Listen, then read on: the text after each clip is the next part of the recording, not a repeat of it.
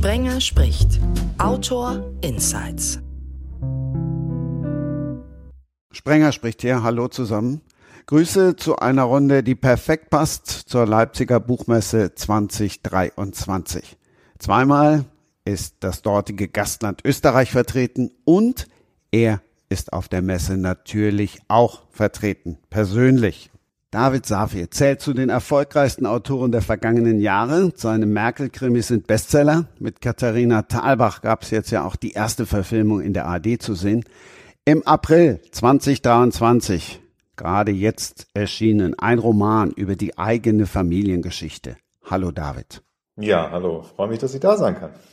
Solange wir leben beginnt in Wien. Martin Ehrenhauser ist Österreicher.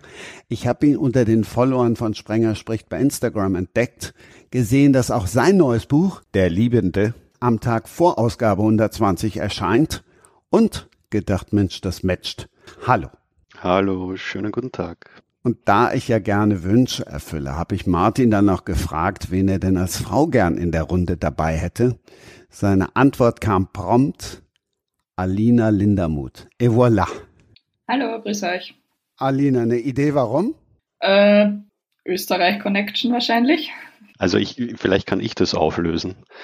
Ähm, ich muss gestehen, die Alina ist mir zum ersten Mal auf Instagram aufgefallen. Ich meine, zum einen natürlich wegen ihrem wunderbaren Buch, zum anderen aber auch, weil sie schwarze und rote Schuhe trägt. Und äh, ich glaube, die schwarzen Schuhe, die stehen für ihr Business Life und die roten Schuhe, die stehen für ihre kreative Phase und für das Schreiben.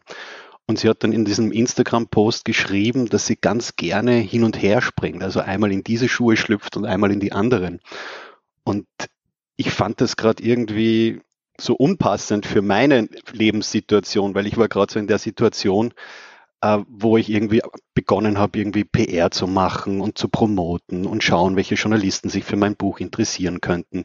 Und eigentlich wollte ich nur schreiben, ja. Und darum ist mir ihr Post so aufgefallen und ich habe dann drunter geschrieben, ich weiß gar nicht mehr, was ich geschrieben habe, aber so auf die Art und Weise, dass ich mir das gar nicht vorstellen kann, dass man da so gerne hin und her springt zwischen Geschäftsleben und dem Schreibenleben und ich eigentlich nur schreiben möchte. Und äh, so ist mir das erste Mal aufgefallen und äh, genau, und dann habe ich spontan an sie gedacht. Ja, das ist natürlich eine viel schönere Geschichte als die banale Österreich-Connection, muss ich da gleich dazu sagen. Ja, aber äh, Österreich-Connection, also ich finde es ja trotzdem immer wieder charmant. Jemand, man jetzt wohne ich schon längere Zeit im Ausland, aber trotzdem ist es immer wieder schön, wenn man ja, österreichische Autoren kennenlernt oder auch neue Autoren. Äh, ja, aber äh, um nochmal zurückzuspülen, ich kann das ja total gut verstehen, dass man ähm, eigentlich nur schreiben möchte. also das äh, geht schon, oder? Wie geht's dir eigentlich dabei? Also bei dir ist es ja, ja auch so, du bist ja auch gerade in der Veröffentlichungsphase.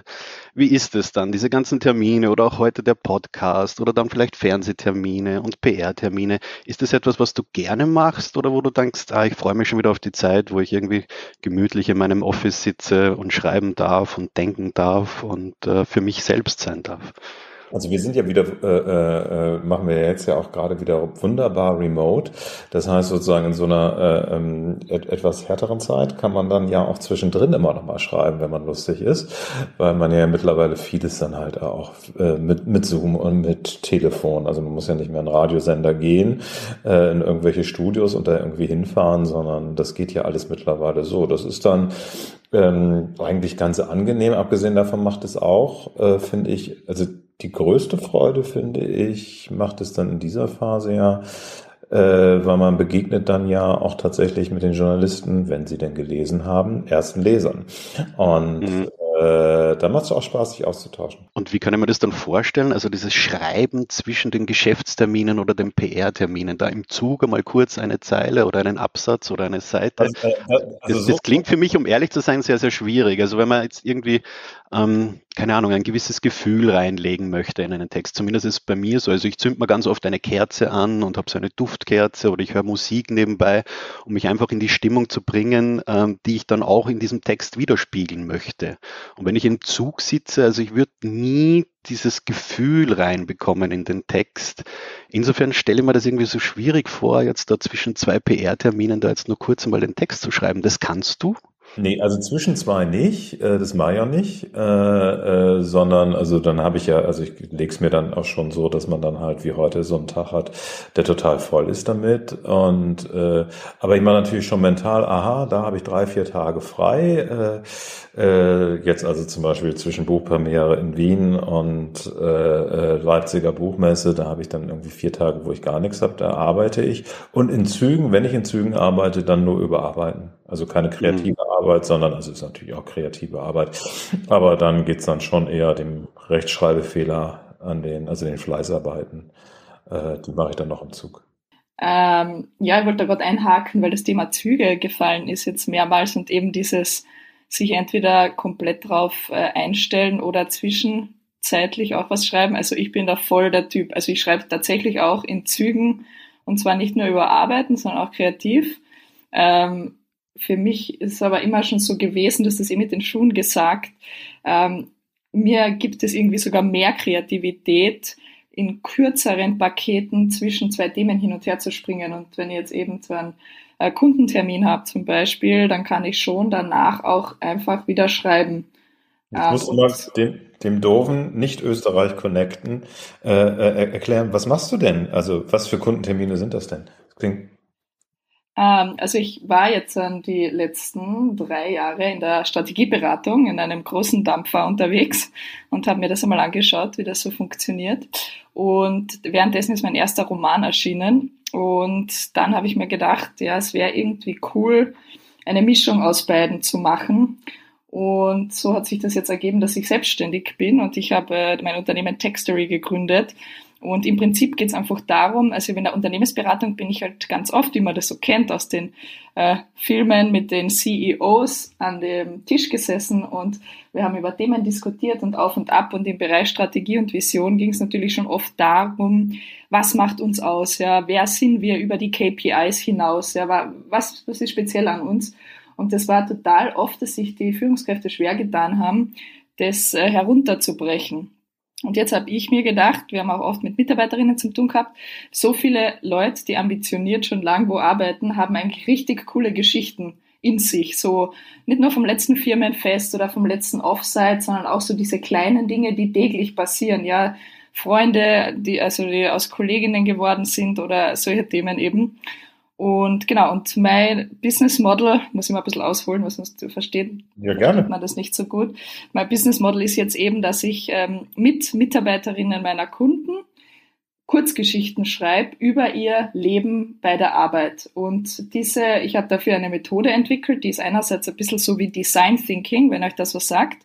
Das habe ich in der Beratung viel verwendet. Das ist eigentlich so, ein, äh, so eine agile, eigentlich Produktentwicklungsmethode und ich habe das so modifiziert und mit meiner Romanschreibmethode vernetzt, dass ich jetzt im Prinzip einen vierstufigen Prozess habe, wo man in der Früh mit Ideation und Ideen finden anfängt und am Abend gehen die Leute mit einer fertigen Kurzgeschichte raus. Und das ist super bunt und es gibt voll viel Papier und es wird total viel gegrübelt und die Leute schreiben zum ersten Mal wieder was Kreatives, für die meisten seit der Volksschule eigentlich oder seit dem, seit dem Gymnasium. Genau, und diese Geschichten nutzt dann wiederum das Unternehmen für unterschiedlichste Zwecke. Und aus diesen Geschichten mache ich noch Bücher, damit die Mitarbeiterinnen sich irgendwie wiederfinden und weil, wie ihr wahrscheinlich auch findet, äh, das Buch einfach so ein emotionales, schönes Produkt ist und viel mehr noch in unserer Zeit auch wieder Eingang finden sollte. Also, long story short, Textory und das, was ich jetzt so beruflich mache, strahlt aber eigentlich auch voll in mein schriftstellerisches Tun hinein. Und genau, ich habe aber immer Badethemen und bin echt voll am Hin und Her hopsen und mir macht das aber richtig viel Spaß. Also ich mag das total. Aber wo oder wann, das wird mich bei euch beiden voll interessieren, war denn dieser Punkt, wo ihr gesagt habt, jetzt nur mehr schreiben, weil ich bin mir noch nicht sicher, vielleicht kommt das bei mir irgendwann. Aktuell sehe ich es nicht, aber wann, wann kam das bei euch? Also mit 17 wollte ich äh, äh, an, anfangen äh, zu schreiben. Äh, also ich bin jetzt 56, also so ich hole ein bisschen aus. Dann äh, war ich Journalist äh, bei Radio Bremen, habe da auch Comedy, also habe im Prinzip schon Radio-Comedy gemacht, seitdem ich 22 bin. Und mit 27 wurde meine damalige Freundin äh, und jetzige Ehefrau schwanger und da habe ich gedacht, jetzt habe ich ja nur noch neun Monate Zeit, um Autor zu werden. Und äh, also vollständig. Und dann habe ich halt losgelegt, habe meine ersten Fernsehdrehbücher geschrieben und als wir im Kreissaal waren, wurde mein erstes Fernsehdrehbuch aufgezeichnet. Äh, dann bin ich Fernsehautor geworden, dankenswerterweise auch so erfolgreich mit einem Emmy in Amerika, dass es ein Porträt in der Süddeutschen Zeitung gab. Da hat ein Verlag angerufen und hat gesagt, wollen Sie nicht auch mal Romane schreiben? Da habe ich gesagt, prima, dass Sie anrufen. Das will ich seitdem ich 17 bin. Äh, und äh, dann habe ich eben Romane und Drehbücher gemeinsam gemacht. Habe in den letzten Jahren noch ein paar Kinofilme gemacht neben den Romanen. Und jetzt schreibe ich eigentlich nur noch Romane seit zwei Jahren. Zwei Jahren. Und äh, das heißt, ja, 27, 56 minus 27, also jedenfalls von der ganzen Weile habe ich mich entschieden, komplett äh, Autor zu werden. Spannend, ja. das ist ein bisschen das, die Bilderbuchgeschichte irgendwie auch. Ja, da, da also. Gibt's, also das ist ja die kurze Version, da, wenn ich meine, ich könnte jetzt aus den zwei Stunden Podcast mit lauter Flops füllen und mit gescheiterten Versuchen und so weiter. Also das ist sozusagen, das ist halt die eine, äh, da ist der Eisberg und darunter sind die ganzen Flops. Ja, das ist immer gut zu wissen, finde ich. Ja, ja, keine Sorge. Also äh, da ist auch viel ähm, Quatsch dabei äh, unter anderem eine Fernsehserie, die noch nicht mal in irgendwelchen Lebenslaufen jemals sich schon 99 aus den Lebensläufen rausgetilgt habe und so weiter. und so okay. Also da ist, gibt's viel Zeugs dabei, das äh, ähm, aber eben tatsächlich äh, working, also nur exklusiv als Autor seit, ja, seit 97 ungefähr. Mhm. Die Serie, die wenn die in keinem Lebenslauf mehr steht, Autor Insights, da darfst du sie noch einmal nennen. Äh, die habe ich ja selbst ver verschachtelt, weil ich habe sie zwar erfunden, aber andere haben sie geschrieben und dann bin, äh, also nicht geschrieben, sondern haben es dann überarbeitet, wie es ja immer so schön ist im Film und im Fernsehen. Also das ist ja das Schöne an Romanen, äh, da gibt es ja ein anderes Urheberrecht. Also beim Fernsehen äh, in dem Augenblick äh, kannst du ja was erfinden und dann im nächsten Augenblick äh, können sie dich ja auch rausschmeißen. Das ist damals passiert, habe ich halt auch meinen Namen entsprechend runtergenommen. Äh, bei den Büchern ist es ja wunderbar, da kommt ja auch keiner und sagt, Mensch, David, das, das liest sich nicht so gut, das schreibt jetzt mal der Martin Walser für dich zu Ende. Ähm, also von daher ist, ist das angenehmer. Nee, nee, das erzähle ich nicht. Das hat ja einen Grund, warum das nicht in den Lebensläufen steht. Ähm, Martin, du weißt, wo wir stehen geblieben waren, ne? Ich glaube, bei der Frage, wann die Entscheidung war, dass man nun wirklich nur mehr schreiben möchte. Also bei mir war das ein sehr, sehr langer Prozess. Ich habe ja mit 15 begonnen, eine Kochlehre zu machen, habe mhm. dann längere Zeit eben auch als Koch gearbeitet und bin dann erst ganz, ganz spät auf die Uni gekommen. Also ich wusste, dass ich nicht mein ganzes Leben lang kochen möchte und äh, wollte irgendwas Geistiges machen. Und ich kann mich nur erinnern, in Innsbruck stand ich dann irgendwie vor der Wahl, was mache ich jetzt eigentlich? Ja, ich musste mich so entscheiden zwischen Theologie, Philosophie, Volkswirtschaft, Betriebswirtschaft. Und ich wollte eigentlich dann auch schon die Theologie nehmen, äh, habe mich aber dann nicht getraut, weil ich mich eben für die Frauen entscheiden wollte, ja, weil ich mir das Leben als Priester zwar vorstellen konnte, aber ich konnte mir kein Leben als, ohne Frau vorstellen. Und dann ist es irgendwie die Politik geworden und auch ähm, habe mich dann engagiert, eben auch politisch während der Studentenzeit und bin dann wieder wo reingerutscht, wo ich eigentlich nie sein wollte, nämlich bei diesen Skandale aufdecken und Korruptionsfälle aufdecken. Aber das ist halt so in der Politik. Wenn man da ist, dann kommt man immer wieder zu der Situation, wo man sich entscheiden muss, entweder man macht mit bei den Spielchen oder man deckt sie auf. Bei mir war es immer dieses Aufdecken. Und ähm, so kam ich dann aber auch über dieses Aufdecken eigentlich in das EU-Parlament und war dann Abgeordneter im Europäischen Parlament. Und ich kann mich nur erinnern, ähm, es gab immer diese Ausschusssitzungen, diese todlangweiligen Ausschusssitzungen, wo jeder irgendwie ein bisschen was gesprochen hat und keinen hat es eigentlich interessiert, was der andere jeweils sagt, weil alles eh schon im Vorhinein abgesprochen wurde oder weil man wusste, was er sagen wird. Mhm. Und ich mhm. hatte schon immer so diesen Drang zu schreiben. Also ich wollte immer, ich habe dann nebenbei so kleinere Sachbücher auch geschrieben und habe aber immer so investigativ gearbeitet mit Journalisten, mit dem Spiegel, mit der Financial Times und dergleichen. Aber eigentlich habe ich immer Lust gehabt, so ein richtig schönes Buch zu schreiben und habe aber nie die Zeit gefunden. Ich habe immer, es gab immer so viel zu tun und äh, ja, ich fand einfach wirklich nicht die Zeit. Und dann eigentlich äh, kam es so, dass ich nur mehr angetreten bin zur Wahl, aber ich wurde nicht mehr gewählt. Und das war am Anfang natürlich ein Unglück, aber später im Nachhinein muss ich sagen, war es auch mein größtes Glück, weil ich endlich die Zeit fand, das zu tun, ja, worauf ich eigentlich immer Lust hatte, nämlich das Schreiben. Und am Anfang bin ich noch nicht ganz so wegkommen von diesem politischen Schreiben. Ich habe dann ein Sachbuch geschrieben über mhm. algorithmischen Computerhandel an den Finanzmärkten, über Hochfrequenzhandel und die Market Maker und dergleichen. Und daraus haben wir dann auch ein Drehbuch geschrieben für Arte, das dann auch bei Amazon US ausgestrahlt wurde, eben auch über diese Geldroboter und über dieses automatisierte Handeln an den internationalen Börsen. Und irgendwie hatte ich dann so das Gefühl, ja, hm, also auch dieses, dieses Sachbuchschreiben ist eigentlich nicht so wirklich das, was mich so richtig erfüllt. Und habe dann begonnen nachzudenken, was es sein könnte und bin draufgekommen, dass ich zu meiner Studienzeit ganz oft am Schreibtisch gesessen bin und habe Kurzgeschichten geschrieben, ganz nette Liebesgeschichten, Kurzgeschichten und habe die dann schön verpackt und meiner, meiner damaligen Freundin geschenkt. Mhm. Und dann habe ich mich wieder hingesetzt, nachdem ich Zeit fand, ja, und habe begonnen, eben so kleine Kurzgeschichten oder Romane auch zu schreiben. Und ich fand das so erfüllend, dass ich dabei blieb. Und irgendwann gab es sicherlich auch den Moment, wo ich gesagt habe, das will ich jetzt machen. Und äh, wenn ich verhungern sollte, ja, ist es mir auch egal. Ich mache das jetzt einfach und ich ziehe das einfach durch. Und das war vor, vor wenigen Jahren einmal, ja. Also wie ich dann angefangen habe, meinen ersten Roman zu schreiben, den ich dann direkt in die Mülltonne klopfte, ohne dass ich es äh, jemals irgendeinem Verlag geschickt habe. Und dann der, der Liebende, der eben äh, jetzt herausgekommen ist, ähm, ja, das ist eigentlich mein zweiter Roman. Also ich würde mal sagen, mhm. vor, vor drei, vier Jahren war bei mir diese Entscheidung, wo ich sage, ja, also jetzt, jetzt ziehe ich das einfach mal durch und schaue, was dabei rauskommt. Mhm. Auch spannend. Also bei mir ist es voll spannend. Ich weiß nicht, wie es euch gerade geht, aber obwohl ich da auf diesem Bildschirm schaue und nichts sehe, habe ich irgendwie voll die Bilder von euch vor Augen und wie ihr so durch euer Leben schreitet. Irgendwie ganz attraktiv sogar mal, sich nicht zu sehen und nur zu hören.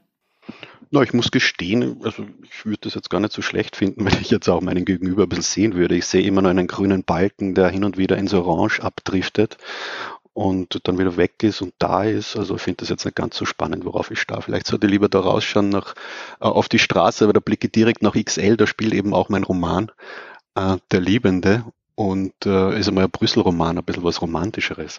Grundsätzlich bin ich ja ein äh, äh, Nicht-Zoomer, also ich mache alle meine, das wäre mir jetzt eigentlich auch die liebste Form gewesen, aber es geht natürlich hier nicht. Äh, ähm, ich mache alle meine Telefonate und die, auch zumindest Zeitungsinterviews mal alles im Spazierengehen. Das finde ich viel schöner. Also und zwar per Telefon. Ja, also mhm. ohne jetzt irgendwie, also ich finde, also das Irritierende ist nicht, dass ich euch nicht sehen kann. Das Irritierende ist, dass es immer noch den Computer vor einem gibt. Ähm, also das finde ich, das, das finde ich ein bisschen schade an der Situation. Also am besten wäre eine Telefonkonferenz für mich. Du kannst jetzt dich übers Handy einwählen, nimmst das Handy und gehst dann spazieren, wenn du jetzt, jetzt nicht jetzt irgendwo durch den Hauptbahnhof rennst. Das hättest du mir mal vorher sagen sollen.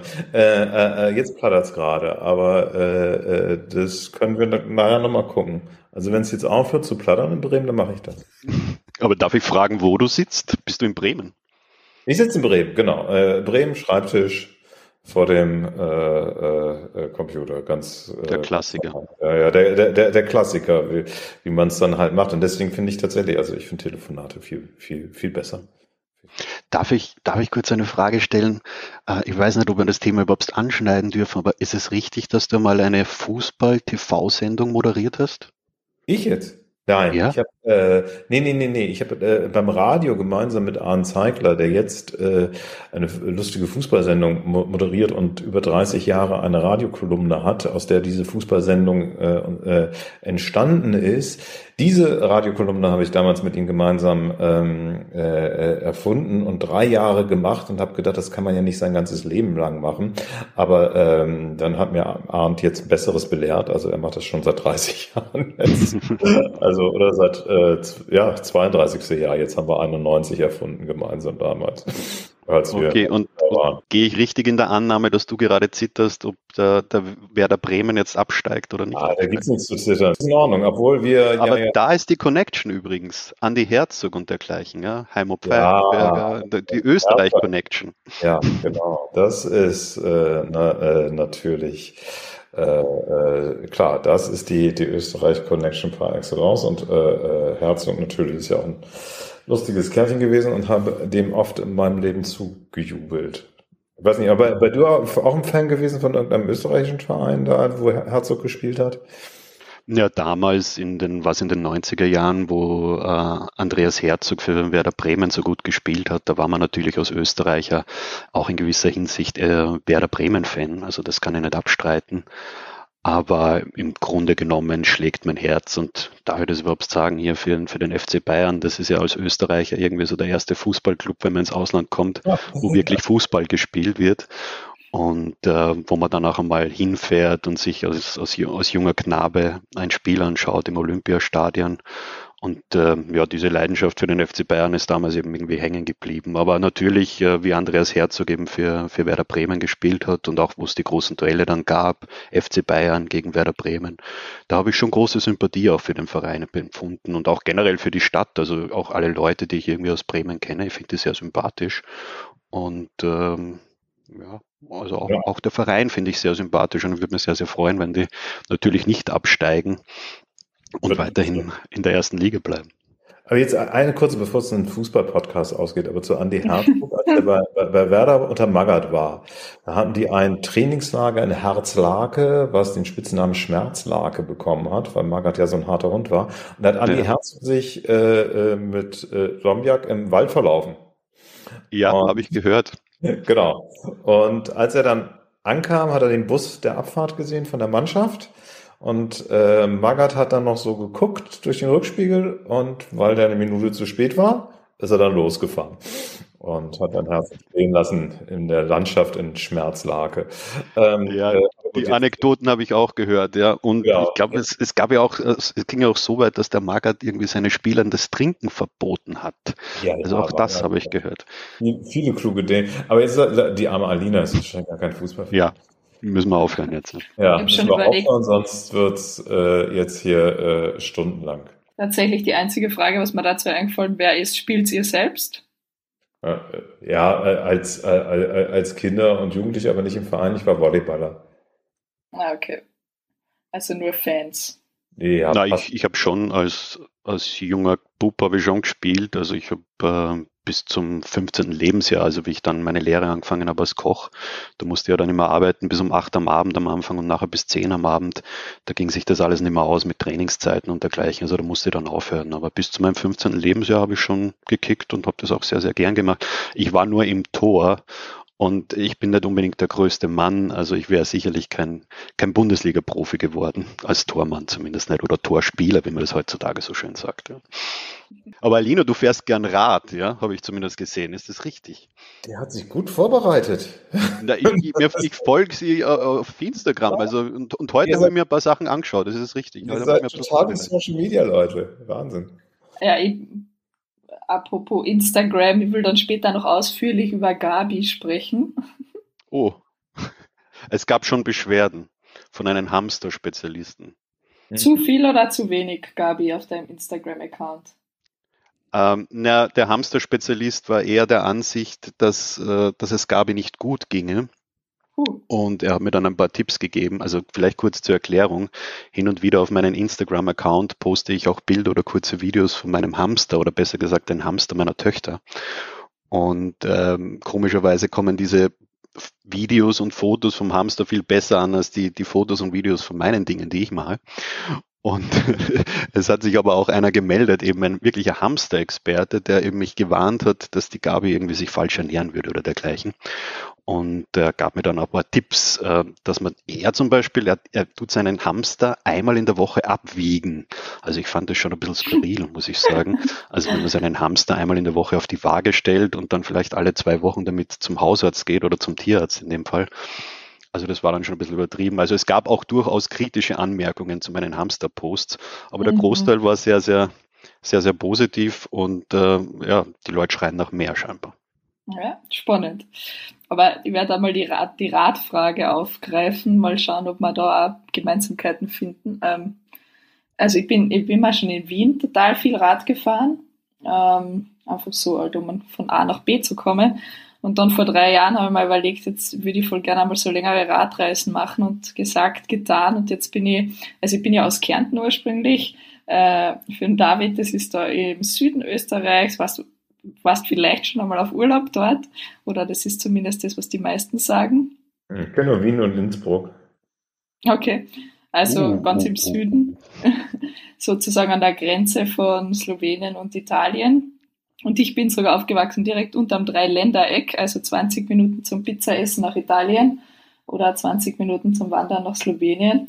Ähm, genau, und von dort aus ist aber voll toll, eben Rad zu fahren, weil man da ähm, in drei, zwei, drei Tagesetappen von den Alpen bis ans Meer fahren kann. Und zum Teil geht das halt voll schön an den alten Bahntrassen entlang. Und ja, da habe ich irgendwie so eine Leidenschaft dafür entwickelt und ähm, bin dann auch äh, selbst, also bin allein unterwegs gewesen, jetzt schon einmal eine längere Tour auch vom Brenner, eh beim, bei Innsbruck, bis an den Gardasee und dann weiter bis nach Treviso und habe dazwischen immer wieder geschrieben, also bin so den halben Tag geradelt, dann bin ich irgendwo angekommen, habe mich wo eingemietet und dann bin ich wieder einen Tag geblieben und habe wo geschrieben und ja, ich will heuer jedenfalls wieder so eine Tour machen. Fahrt ihr Rad oder könnt ihr mir was empfehlen vielleicht? Ich fahre kein Fahrrad. Tut mir leid. Ich bin der, der Spaziergänger, da kann ich dir gar nichts äh, Flaneur, aber da, ich kann dir das echt, also Fahrrad, Touren, nee, danke, wäre wär jetzt nichts für, für, für mich. Äh, ich kann dir auch keine Autotipps geben, ich habe noch nicht mal einen Führerschein, also nie einen besessen. Ähm, also ich bin öffentliche Verkehrsmittel und äh, äh Fuß, also ich bin da raus. Also ich bin schon im Team Fahrrad, ganz eindeutig. Ähm, vor allem in der Stadt. Also ich habe selbst kein Auto, habe einen Führerschein ähm, und, und äh, ein Fahrrad, aber ich bin, muss gestehen, eher der Wandertyp. Also ich bin gern lieber zu Fuß unterwegs und auch gerne ein bisschen länger oder auch gerne ein bisschen höher. Ähm, so lange Touren mit dem Fahrrad finde ich jetzt auch nicht unbedingt attraktiv. Ja, das Einzige, was mir vielleicht noch verbindet, ich schaue mir gern die, die Tour de France an im Sommer. so, so nebenbei. Finde das immer ganz interessant, aber ich find, mit der Tour de France kann ich dich wahrscheinlich jagen. Äh, na, also ich meine, ich schaue irgendwie keine Sportdinge an, digital oder so, da habe ich, hab ich wiederum nicht so die Affinität, aber vielleicht nur zum Fahrradfahren versus Spazieren. Also Spazieren finde ich auch ganz cool, aber ich finde die Geschwindigkeit von Fahrrad ist irgendwie eine ideale, weil man kann jederzeit wo einkehren oder stehen bleiben oder sich was genauer anschauen und andererseits kommt man aber schon ein bisschen voran und also ich bin auch viel am Berg zum Wandern und ich finde, man kommt einfach nicht so weit mit dem Wandern. Du fährst langsamer. Und man sieht mehr. Und man sieht die Dinge genauer. Man kann sie genauer betrachten. Ich finde, wenn man mit dem Rad durch die Landschaft fährt, zieht alles sehr, sehr rasch vorbei. Und man kommt nicht so schnell ins Verweilen und man kommt nicht so ins genaue Betrachten. Insofern finde ich das Wandern und das Spazierengehen eben ein bisschen erholsamer auch, ja.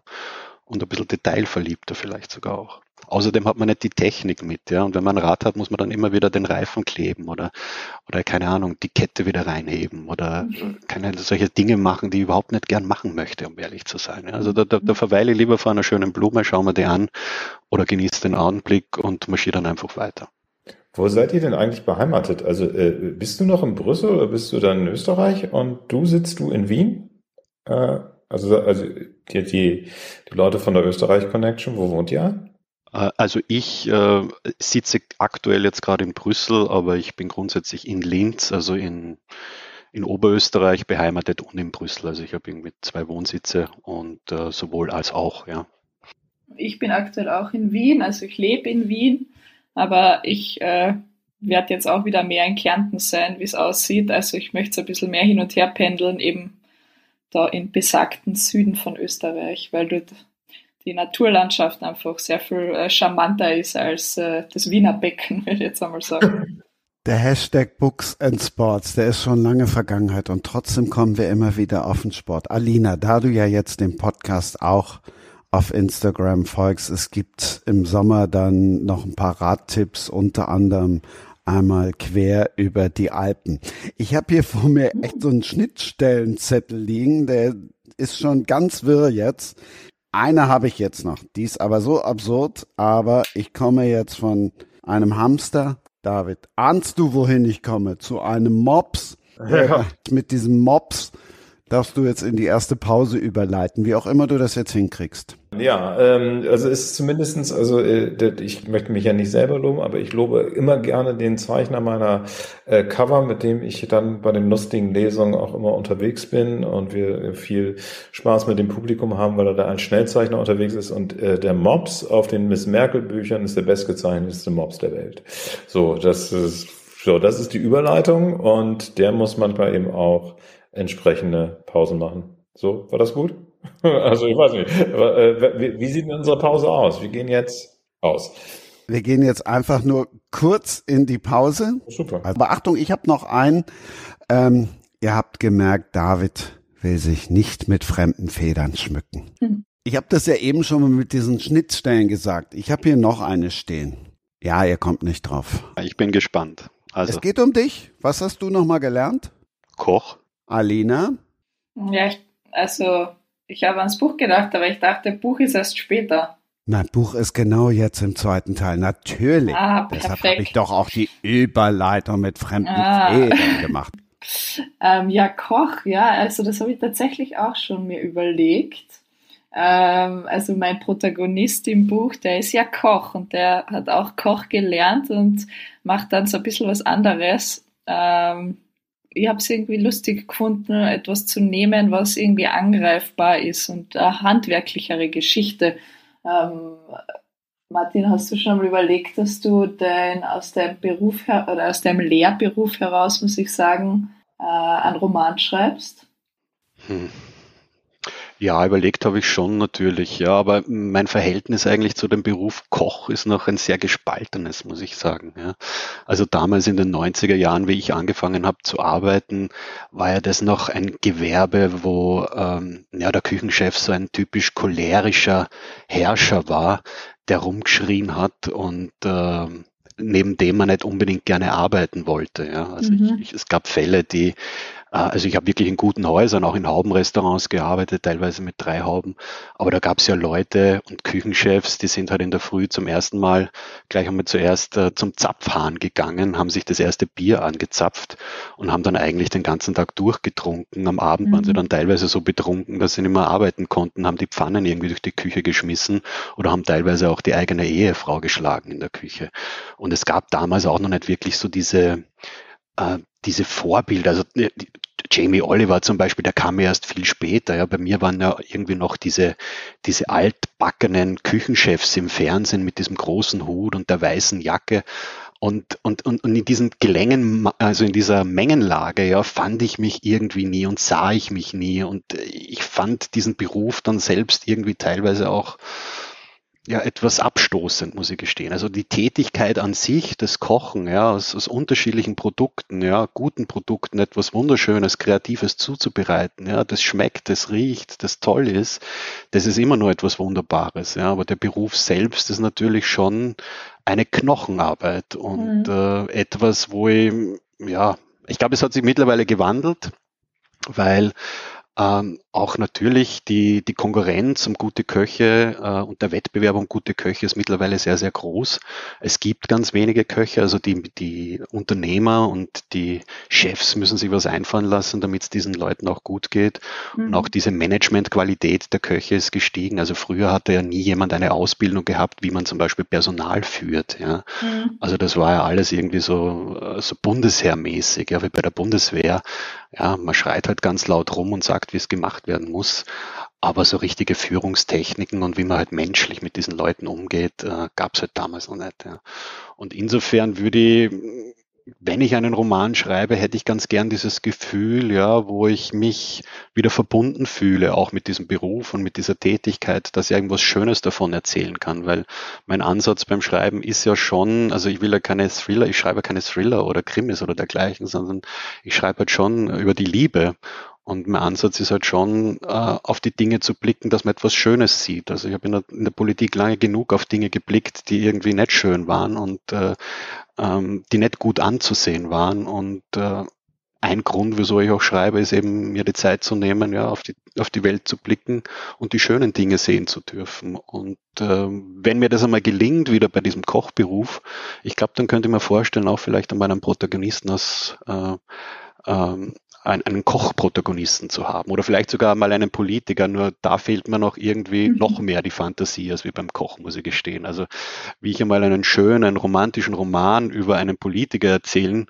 äh, kann, also da fehlt mir völlig die Fantasie, muss ich gestehen. Erzähl uns, Alina, ein bisschen mehr aus deinem Buch. Zweiter Roman, das haben wir schon gehört, Fremde Federn ist der Titel und es geht um Koch, aber es geht um viel, viel mehr. Gerne, ja. Also, ja, ich sage immer, das, das Hauptthema ist schon Altenpflege, aber das Buch beschreibt deshalb halt auch so viel mehr, weil ich das Gefühl habe, ähm, Pflege ist nichts, was isoliert stattfindet. Und deshalb ist es auch nicht nur ein Buch über Pflege, sondern eigentlich ein Buch über das Leben von mehreren Personen, die ein Pflegethema haben. Und ähm, genau, also der Tom, das ist eben unser Protagonist, der ist jetzt um die 30, hat Koch gelernt und ist dann, äh, weil er neugierig ist und irgendwie auch weiterschauen wollte, aber eh jetzt auch wieder an dich denken müssen, Martin, ähm, in ein Mehlwurm-Startup reingegangen, die, die produzieren ähm, aus äh, Mehlwurmproteinen unterschiedliche Nahrungsmittel, so Burger Patties oder äh, Granola und so weiter. Und der Tom ist dort Produktentwickler. Und er wird versetzt und zieht dann bei seiner Oma, der Rosmarie, ein. Und die wohnt in einer anderen Stadt und deshalb äh, denkt er sich, na, das ist ein bisschen billiger und das passt jetzt ganz gut. Ich schaue mir das an mit der Oma und er war als Kind immer mal wieder bei der Oma, hat ein gutes Verhältnis und das rennt am Anfang total gut. Die beiden verstehen sich und das ist irgendwie eine, eine, eine lustige WG, aber jetzt ein bisschen eine außergewöhnliche, bis jedenfalls zu dem Punkt, wo die Rosmarie stürzt und sich einen Oberschenkel-Halsknochenbruch zuzieht. Und ab da kommt dann sozusagen das Ganze ins Rollen und es geht darum, wie geht's jetzt weiter. Und äh, nach einem Krankenhausaufenthalt ist der Dom halt in der Pflegesituation, ist mega überfordert und nicht nur mit der Pflege an sich, sondern vor allem auch mit den Fragestellungen, die es rundum braucht. Ja, wie komme ich zur Unterstützung? Wer unterstützt mich wie? Was kostet das? Und so weiter. Also eigentlich diese mühsamen Themen, die äh, total viele Familien, mit denen sich viele Familien konfrontiert sehen. Und genau, der Dom entscheidet sich schließlich für 24-Stunden-Pflegemodell und es kommen dann Betreuerinnen ins Haus und ab da geht, gibt sozusagen ein wildes Auf und Ab von den drei bis vier Personen, ähm, wie die da gemeinsam tun. Und der Dom hat weiterhin seine beruflichen Herausforderungen. Der hat auch noch ein, zwei Liebesdinge offen. Ähm, die Betreuerinnen aus Südosteuropa, die sind auch nicht durchgängig glücklich natürlich. Und die Rosmarie sowieso nicht. Ähm, die will eigentlich gar keine Betreuung. Die will eigentlich weiterhin das alles selbst machen. Und ja, so entstehen einfach sehr viele Herausforderungen. Und ähm, Genau, also das viel mehr werde ich jetzt gar nicht mehr verraten, weil dann ist der Spoiler doch zu groß. Aber so ist das angesiedelt und wie gesagt, also es ist mir eben schon wichtig gewesen, so eine junge Perspektive auf das ganze Thema einzunehmen, weil in den meisten Familien ähm, ist es ja so, dass das die, quasi die Generation meiner Eltern das Pflegethema übernimmt, übernehmen muss. Und ich wollte aber eben so einen jungen Menschen da reinsetzen und, und schauen, hey, was machst du jetzt mit der Situation?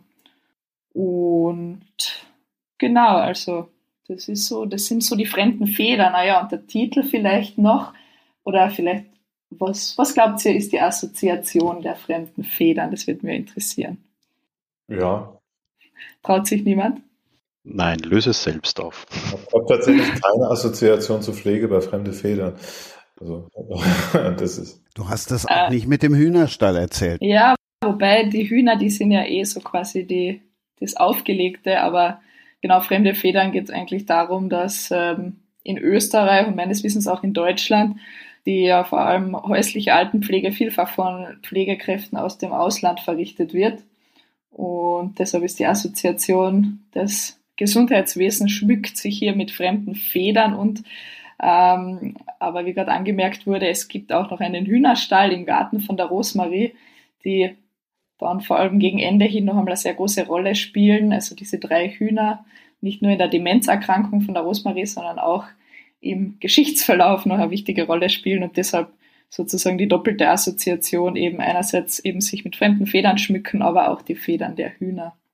Genau, ich glaube, das ist einmal so das, äh, die, die Kurzversion von meinem Buch. David, erzähl uns du doch einmal was von deinem neuen Buch. Ähm, das ist ja jetzt mal sehr was Persönliches, oder?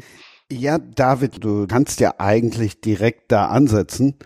Ich muss ja nur das Buch dann hinten anfangen, im Epilog. Ja, und auch schon ein bisschen davor. Äh, klar, also äh, äh, Pflege am Ende des Lebens ist äh, auch ein Thema in dem Roman. Äh, und solange wir leben, da geht es eigentlich um 80 Jahre deutsch-jüdische Geschichte. Also der geht die, äh, über die ganzen 80 Jahre, also knapp von 37 ähm, äh, bis, äh, bis halt in, ja, fast in die Jetztzeit. Aber ähm, wird eben erzählt aus zwei sehr unterschiedlichen Perspektiven, zwei verschiedene Erzählstimmen. Das eine ist ein junger Jude, der aus Wien hat fliehen müssen, äh, mit im Alter von 23. Die andere Person ist äh, eine junge Frau, die äh, in Deutschland halt in Bremen als Kriegskind aufwächst. Äh, paar Jahrzehnte später werden sie ein Liebespaar, ein ähm, und beide machen auf ganz unterschiedliche Art und Weisen unglaubliche Sachen durch, wirklich große Geschichten. Und diese beiden Menschen sind äh, meine Eltern. Ähm, genau, das äh, ist im Prinzip das in der Kürze der Geschichte. Und äh, naja, wenn man thematisch fragt, was ist dann da alles drin? Also ich habe dieses Buch haben jetzt schon viele, viele Menschen gelesen und das ist fast wie ein Rorschach-Test. Also äh, eigentlich nur begeisterte Reaktionen, aber worauf sie anspringen, das sind immer ganz unterschiedliche Dinge. Es gibt zum Beispiel auch welche, die haben gerade auf die Frage von Pflege, von ähm, wie man Vater abgebaut hat im, in den letzten Jahren seines Lebens. Der hat für sich selbst die Entscheidung getroffen, sich nicht in ein Pflegeheim begehen zu lassen, sondern sich nur von seiner Frau pflegen zu lassen und so weiter und so fort und hat sich dann umgebracht, als die Frage des Pflegeheims anstand. Hat viele, viele Gründe, die auch dann im Holocaust zurückliegen. Und äh, andere wiederum springen halt ab auf die, die, die Geschichte. Also mein Vater war durch den Holocaust traumatisiert, war ein Alkoholiker. Aber als er nach Deutschland halt kam und meine Mutter kennengelernt hat, 20 Jahre jünger, äh, da hat sie gesagt, ich krieg mit dir nur ein Kind, wenn du äh, aufhörst zu saufen. Und dann ist meine Mutter mit ihm in ein Hotel gegangen und dann haben die Entzug, seinen Entzug gemacht und er hat nie wieder einen Tropfen Alkohol angerührt, so dass einige Leute auch besonders angerührt sind von den Alkoholiker-Sachen, die und der Al Alkoholgeschichte in dem Roman. Andere wiederum ganz simpel sagen, Mensch, das ist ja genau wie bei einer Mutter, die hatte auch, äh, äh, war auch Verkäuferin bei Karstadt und hatte auch immer ein bisschen Schwierigkeiten mit äh, äh, der Klassengesellschaft im Wirtschaftswunder äh, Deutschland und, und, und. Also ihr seht, es ist ein großer Strauß. Worauf Leute besonders emotional anspringen, hängt von der individuellen Familiengeschichte auch äh, äh, oft ab. Aber bei meinen Eltern gab es eben so gut wie alles und äh, ähm, das Besondere ist eben diese und diese beide Perspektive. Also wir reden über jemanden, der, der seine Familie im Holocaust verloren hat und aus Wien hat fliehen müssen und in Israel, also in Palästina war, dann äh, Unabhängigkeitskrieg Israel, dort äh, im Militär war, später zur See vor einmal die ganze Welt gesehen hat und eine, ja, ein deutsches Kriegskind, das Bremen eigentlich nie verlassen hat. Und äh, es sind zwei sehr große unterschiedliche Perspektiven, aber Menschen können da sehr, sehr, also wie ich das jetzt gemerkt habe, sehr, sehr, sehr andocken. Und was mich auch besonders berührt hat, ich habe jetzt haben du die ersten Jüngeren gelesen, ich habe immer gedacht, ah, das ist jetzt so für meine Generation, ich sag mal 50 plus, Babyboomer. Aber es haben auch jetzt ein paar Jüngere gelesen und haben dann auch das Buch äh, in zwei Tagen weggelesen. Also das war schon auch beeindruckend, das zu hören. Ja, also das ist also im Prinzip also ein großes Buch über meine Familiengeschichte. Ich persönlich komme da zwar als Figur vor, weil ich ja zum Leben meiner Eltern gehöre, aber es ist jetzt kein äh, Familienroman, Elternroman nach dem Motto, äh, warum ich so geworden bin, wie ich bin oder was das alles mit mir gemacht hat, etc. pp. Sondern es geht tatsächlich um meine Eltern. Was hat denn das Schreiben mit dir gemacht? Ähm, Gab es da, gab's da eine, hat es deinen Blickwinkel verschoben, also den, den, Blickwinkel auf deine Eltern? Hast du sie neu kennengelernt? Also es hat, ähm, also erstmal hat mich, ähm, hat mich mehr beglückt als deprimiert, obwohl so viel Schlimmes ähm, äh, geschehen ist, weil ich meinen Eltern mich wieder näher gefühlt habe. Äh, also ich habe mich ja nie fremd gefühlt, aber dann nochmal nahe gekommen bin. Also ist ja was ja klar, wenn du stundenlang pro Tag dich mit deinen Eltern beschäftigst, weil du da über sie schreibst, dann kommt man ihnen näher, als wenn man nur ein, zwei Mal am Tag an sie denkt. Ähm, Schwierig waren so sagen, sagen ich sag mal, ähm, Trauma ist immer ein großes Wort, aber schlimme Erlebnisse, die ich mitgekriegt habe. Da war es schwer, sie sozusagen aus der Perspektive meiner Eltern zu schreiben und nicht aus meiner. Also mich sozusagen aus dem, was es mit mir gemacht hat, rauszulösen und mich in meine Eltern zu versetzen. Das war dann halt äh, schwer. Ich habe festgestellt, dass viele mutige Entscheidungen, die sie getroffen haben, also mein Vater, kam aus Wien, hat sich in diese Frau bei einem Landgang verliebt in den 60er Jahren, hat gesagt, ich kann mit einer jungen Deutschen nicht nach Israel gehen, äh, das geht nicht, äh, kann da keine Familie mit ihr haben, das geht nicht 20 Jahre nach dem Holocaust. Und dann die mutige Entscheidung zu machen, Mensch, dann gehe ich ins Land der Täter, weil ich diese Frau so liebe. Und auch meine Mutter, das ist ja auch nicht die unge war alleinerziehende Witwe, ähm, der Mann ist gestorben, bevor sie mit 20 äh, Mutter wurde. Dann hat sie mit Ende 20 meinen Vater kennengelernt. Und das ist auch eine mutige Entscheidung zu sagen, okay, der ist Alkoholiker, dann gehe ich mit ihm in, in den Entzug. Der ist 20 Jahre älter, der ist äh, Jude und dennoch leben wir halt, äh, äh wollen wir hier gemeinsam halt äh, leben. Und äh, da stelle ich dann natürlich jetzt in meinem Alter, wenn man sich das alles nochmal dann wirklich chronologisch auch schön durchgeht, dann halt fest, boah, waren die mutig. Also äh, das ist ungewöhnlich, äh, sehr, sehr ungewöhnlich, weil er ist ja nicht zurückgekommen nach Wien. Das wäre ja, das mhm. passiert dann ja. Aber der ist einfach dann 20 Jahre später, also eigentlich noch mehr, weil er ist ja 38, hatte er fliehen müssen, äh, dann 1965 dann in dieses Land der Täter gegangen. Und äh, ja, also ich finde das, also mir ist dann einiges nochmal klar geworden, wie viele ungewöhnliche und mutige Entscheidungen, borderline irrsinnig auch, das kann man im Buch lesen, ähm, die dann getroffen haben. Und das hat mich ihnen dann, ja, hat nochmal Anerkennung gebracht. Spannend ist immer das, was natürlich im Text drinnen steht, aber ich denke mal, bei dieser Art des Schreibens ist es natürlich auch spannend, was nicht in diesem Text steht. Also was wurde weggelassen? Gab es da große innere Diskussionen, also du mit dir selbst, was man da jetzt reinschreiben darf und was man nicht reinschreiben darf? Hast du was weggelassen, wo du gesagt hast, hm, das also, geht mir ein Stück zu weit? Nee, es gibt ja un un unterschiedliche Gründe, Dinge wegzulassen. Also ähm, da kann ich jetzt aus dem Nähkästchen plaudern, weil natürlich muss man, ähm, habe ich da viele Entscheidungen treffen müssen, sehr unterschiedlicher Natur. Also das eine ist natürlich, ähm, ich habe es ja eben schon angedeutet, es gibt viele Dinge, die mit mir zu tun haben, aber das ist nicht das, was für den Leser interessant ist, weil das Buch hat ein anderes Konzept. Dann ist auch natürlich die Frage, was ist jetzt für den Leser interessant, äh, sozusagen, dass das Ganze auch einen Fluss hat. Also es hat ja auch ein Handwerk, so ein Roman. Und es soll ja auch, also in zwei Tagen schön, äh, durchgelesen werden. Das soll nicht irgendwie retardieren etc. Also machst du auch dramaturgische Entscheidungen, die dazu führen, dass du sagst, na ja, gut, also diese Kehlkopf-Krebserkrankung, die erzähle ich jetzt nicht auch noch mit, weil äh, wir hatten schon das und das Thema und nachher kommt noch das, äh, kommt noch die Krebserkrankung der, der Schwester etc.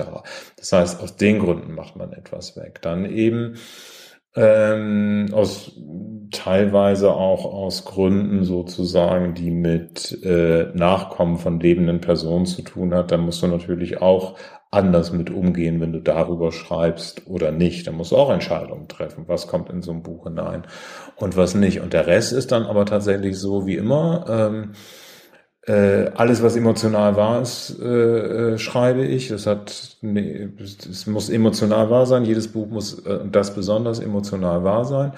Und dann äh, ist es dann doch ein drauf losschreiben. Dann ist es ein Schreiben, sich dann einzutauchen und dann machst du keine bewusste Entscheidung. Also die machst du ja, oder mache ich in erster Linie vor dem Schreiben und nach dem Schreiben, aber nicht während des Schreibens. Und dann entstehen während des Schreibens natürlich ganz viele Dinge, ähm, die wunderbar sind, die neu sind und dann guckst du nachher nochmal drauf, kannst du das so erzählen oder nicht. Aber ja, ja, es waren enorm viele Entscheidungen, die zu treffen waren äh, und naja, waren, ich habe ja eben erzählt, ich gehe gerne spazieren, es waren auch sehr viele lange Spaziergänge, auf denen die Entscheidungen getroffen werden. Es wurden auch Szenen wieder rausgeschmissen, weil sie genau gewisse Kriterien, sei es dramaturgische, sei es emotionale oder sowas. Äh, aber es gab kein, keine Frage von, das geht niemandem was an. Also es gab keine Sachen, wo ich gedacht habe, darüber kann ich nicht schreiben, weil das ist, ja, es ist emotional wahr. Die haben große Sachen erlebt, die haben schlimme Sachen erlebt und äh,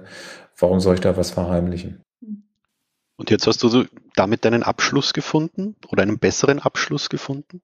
Abschluss also womit? Also ähm, in der Beziehung zu den Eltern. Also war das also etwas, wo du gesagt hast, das, das muss man machen, um jetzt auch einmal fertig werden mit etwas? Oder? Nein, nein, dann ist ja kein therapeutisches Buch in dem Sinne. Nein, es war einfach eine äh, schöne Geschichte und die erzählt werden wollte. Äh, das, ja, also wie ich persönlich finde tatsächlich, also das, gut, das klingt jetzt ein bisschen äh, vielleicht angeberisch, aber ich finde es tatsächlich aus tiefstem Herzen so. Ich finde es eine große Geschichte. Äh, natürlich äh, kriegt man auf dem Weg dann wieder neue Blicke halt, aber ich glaube persönlich, ey, ist wahrscheinlich, wenn ich mit 60 oder äh, mit 70 auf meine Eltern gucke, gucke ich auch nochmal anders. Also das ist ja etwas, was äh, Abschluss in dem Sinne nicht hat, sondern ähm, immer wieder beschäftigt man sich ja neu mit seinem Leben, mit den Sachen, mit Freunden und dann eben auch mit den Eltern. Also ich jedenfalls. Und ähm, und dann kommt natürlich hinzu, also aus also, ähm, äh, David Milch hat das in seiner Biografie, äh, David Milch, Autor von äh, Deadwood NYPD Blue, ich habe den mal kennengelernt, war eine Woche mit ihm, durfte mit dem hinterherlaufen. Und der hat mal gesagt, naja, äh, den Schmerz nehmen, um mit möglichst viel Wahrheit etwas Schönes draus machen das ist Schreiben. Und mit schön heißt ja nicht, dass man dann irgendwie da äh, Disney-Film, sondern eben etwas hat, hat, was emotional ist, was berührt, was den Menschen etwas gibt. Weil, und da komme ich jetzt nochmal zurück auf das, was nochmal vorhin gesagt wurde, äh, als du über Liebe geredet hast. Ähm, ich glaube ja, Schreiben ist ja dazu da. Ich mag nämlich auch keine Thriller schreiben und Serienkiller, Slasher und auch alle Angebote, jemals Tatorte zu schreiben, habe ich abgelehnt. Weil ich glaube, Schreiben ist dazu da, die Menschen zu zeigen, was ihr positives Potenzial sein kann. Also dass es, was es Gutes gibt. Äh, jetzt in dem Buch geht es auch viel, klar, also um das neue Wort Resilienz, das meine Eltern nicht kannten und wir ja auch erst, erst ein paar, Jahr, seit ein paar Jahren alle. Aber ich glaube tatsächlich beim Schreiben geht es wirklich, oder mir geht es darum zu zeigen, naja gut, was, was ist das Gute, was ist das Potenzial in dem Menschen? Gut, bei einem Miss Merkel-Roman, das ist eine gut schmeckende Praline, da, ne, also das soll toll sein, das soll unterhalten sein, aber auch bei anderen humoristischen Romanen war das immer mein Anspruch. Es war bei meinem Roman über den Warschauer Ghetto-Aufstand der Anspruch. Ich habe einen in Spanien preisgekrönten Film gemacht, der auch im Warschauer Ghetto spielt da geht's eben auch um diese Dinge und welche Kraft Menschen entwickeln können. So, und jetzt fange ich an zu predigen, wie ich gerade selbst merke. Wahrscheinlich sind alle schon am E-Mail äh, bearbeiten. Egal, ich höre jetzt auf, aber äh, so ist es halt. ja. Nein, also ich habe dir gerne zugehört. Äh, ich schreibe noch keine E-Mails nebenbei. Hm. Ich, ich auch nicht. Ich wollte nur sagen, also man kennt es ja von Zoom-Calls, wenn dann irgendwie äh, Kameras so nach und nach irgendwie ding, ding, ding, ding, ding, ding, alles wird schwarz, Audio ist aus. Und das ist natürlich das Surreale an dieser Situation, wo wir uns nicht sehen können, dass ich natürlich jetzt gar nicht weiß, hey, äh, hört mir überhaupt noch einer zu. Ähm, aber äh, äh, okay, das war jetzt auch so gemeint, das war gar kein Vorwurf, sondern scherzhaft. Ich merke, an einem gewissen Punkt, äh, immer wenn ich an den Punkt komme, was Schreiben bedeutet, fange ich an, so, ja, äh, komme in so Predigt glaub, Ich glaube, weil wir uns nicht sehen, das sieht man auch nicht, dass wir gerade nachdenken. Ähm, was mir gerade noch in den Sinn kommen ist, dass du sagst, für die war das dann so klar, was da drin sein darf und was nicht. Ja? Also ähm, ich, ich habe mit dem schon herumgehadert, jetzt auch bei dem Buch aktuell, weil mein erster Roman, der ist sehr autofiktional, wie man ja sagt. Ja. Also schon viele Punkte aus meinem eigenen Leben und hat, das hat mich dann im Nachhinein manchmal schon ein bisschen genervt, muss ich sagen, dass halt diese Fragen immer so sehr auf mich als Individuum abgezielt haben und nicht mehr auf das Buch. Deshalb war ich dann jetzt irgendwie vorsichtiger bei dem Roman. Und äh, meine Großeltern waren ja beide in der Pflegesituation eben. Und ja, ich wollte es irgendwie weiter von mir wegrücken. Deshalb, äh, hm? für mich war das schon immer wieder viele Fragen, wie weit hole ich da wen rein, den ich kenne? Oder hm? wie weit sind es Geschichten von anderen? Also ich finde es spannend, dass du sagst, für dich ist das ganz klar abgegrenzt, du machst das vorher und nachher. Ne, ich habe die, also ich habe die Regel, also da muss man natürlich sagen, das ist jetzt ein Roman, über den ich vorher 15 Jahre nachgedacht habe. Ähm, und die, diese Regel habe ich für mich eben festgelegt, es ist, es geht nicht um mich. Es geht um die Eltern. Mhm. In dem Fall. Und natürlich spiele ich eine Rolle.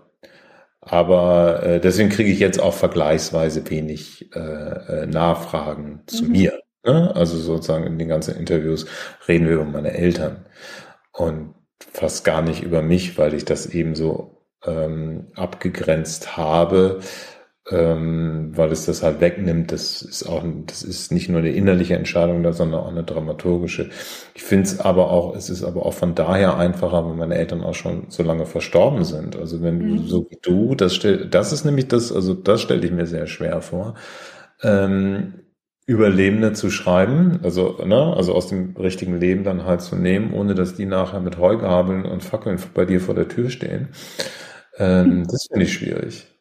Ja, also ähm, die sind mittlerweile auch beide verstorben. Also auch während ich das Buch geschrieben habe, war das schon so. Ähm, von dem her doch ein bisschen mehr Distanz. Aber ich meinte ja, eher das Drumherum, ne? Also ich meinte das, das Drumherum manchmal, also äh, ähm, so wenn Leute, also ich können also die Leute beleidigt und sagen, du hast uns da in der Fernsehserie drin gehabt und ich denke, wieso, wieso habe ich euch in der Fernsehserie drin gehabt? Ich mhm. habe euch gar nicht geschrieben, ne? Also wenn ich dann und dann ist es natürlich schwieriger, wenn man dann eben, du wirst ja nicht nur über die Großeltern geschrieben haben, sondern ja auch um andere, über andere, die noch da sind. Und da stelle ich mir schwer vor. Ja, also ich glaube, da reden wir irgendwie ein bisschen aneinander vorbei. Also ich meine tatsächlich dieses man legt ja bloß, ja, und man legt ja. ja. schon auch irgendwie das Leben von anderen bloß und das ist für mich schon noch so ein, ein stärkeres Abwägen. Aber ja, wenn du sagst, du hast 15 Jahre nachgedacht, das geht sich bei mir nicht aus. ähm. Ja, das ist, äh, äh, es ist tatsächlich und ich ähm, äh, schreibe ja auch mit, da sind schlimme Dinge dabei, aber die, ich finde tatsächlich, dass äh, ähm, also ich sage jetzt mal, mein Sohn, der hat, ähm, als ich gesagt habe, naja, ich habe ja meinen Eltern irgendwie nie Vorwürfe, Vorwürfe für irgendwas gemacht und dann sagte er, ja gut, die haben ja, das waren äh, schreckliche Situationen, dann haben sie halt ihr Bestes gegeben. Also der hat das dann gelesen.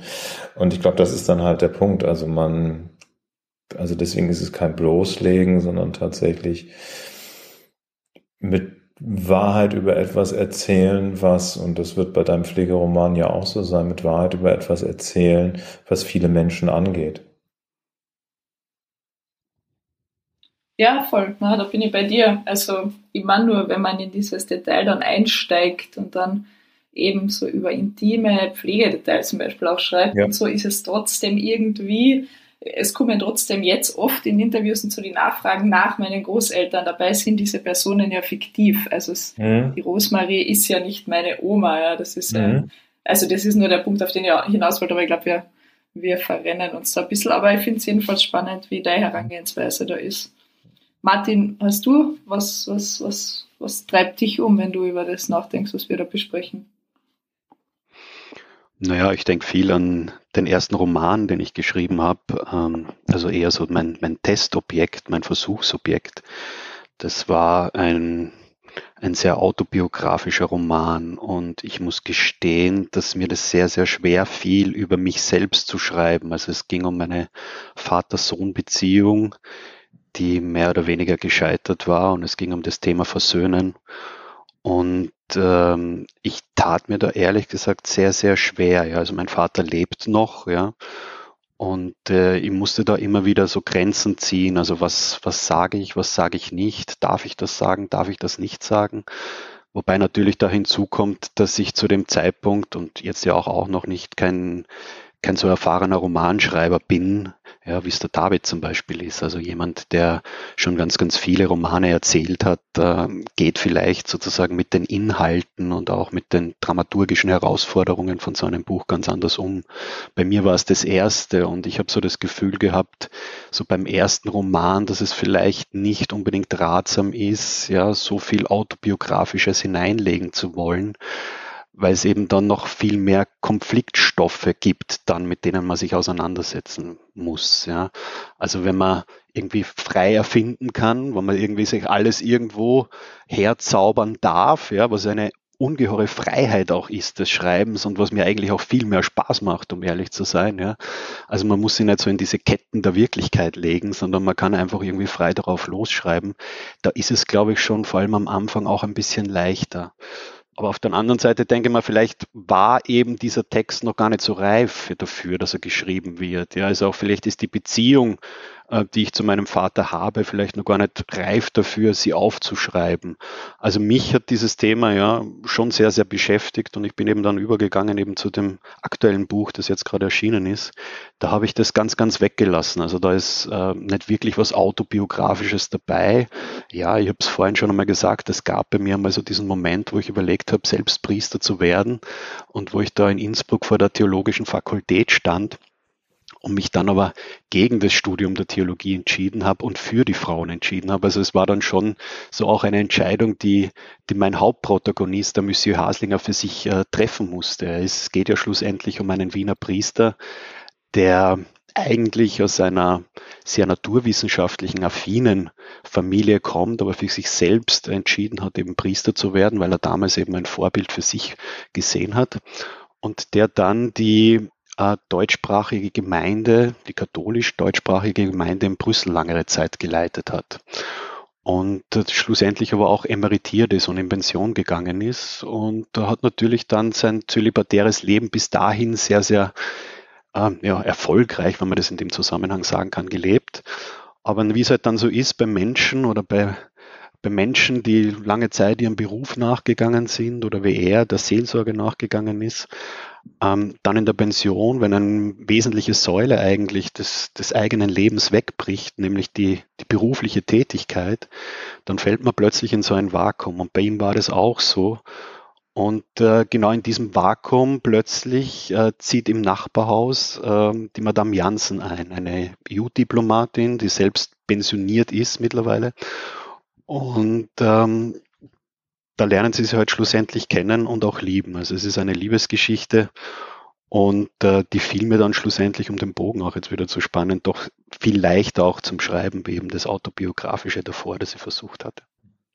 Darf ich da kurz, ähm, äh, würde würd ich gerne was, äh, was zu sagen. Also ich meine, ich bin ja die, diese Reise dann auch etwas länger gegangen. Das eine ist natürlich, was du gesagt hast, die handwerklichen Mittel. Ne? Also es ist sicherlich auch dann eine Frage von Erfahrung. Und das andere ist ja die Erfahrung, macht man ja, also was ist autobiografisch eigentlich? Ich meine, beim Schreiben, also ich versetze mich also auch bei den, äh, auch bei den komischen Romanen, ich versetze mich ja in die Person hinein. Das ist ja ein bisschen wie ein Schauspieler. Dustin Hoffman ist ja, wenn er Tutsi spielt, ist, ist was von Dustin Hoffman da drin. Und wenn was Tod eines Handlungsreisen ist auch was von Dustin Hoffman drin.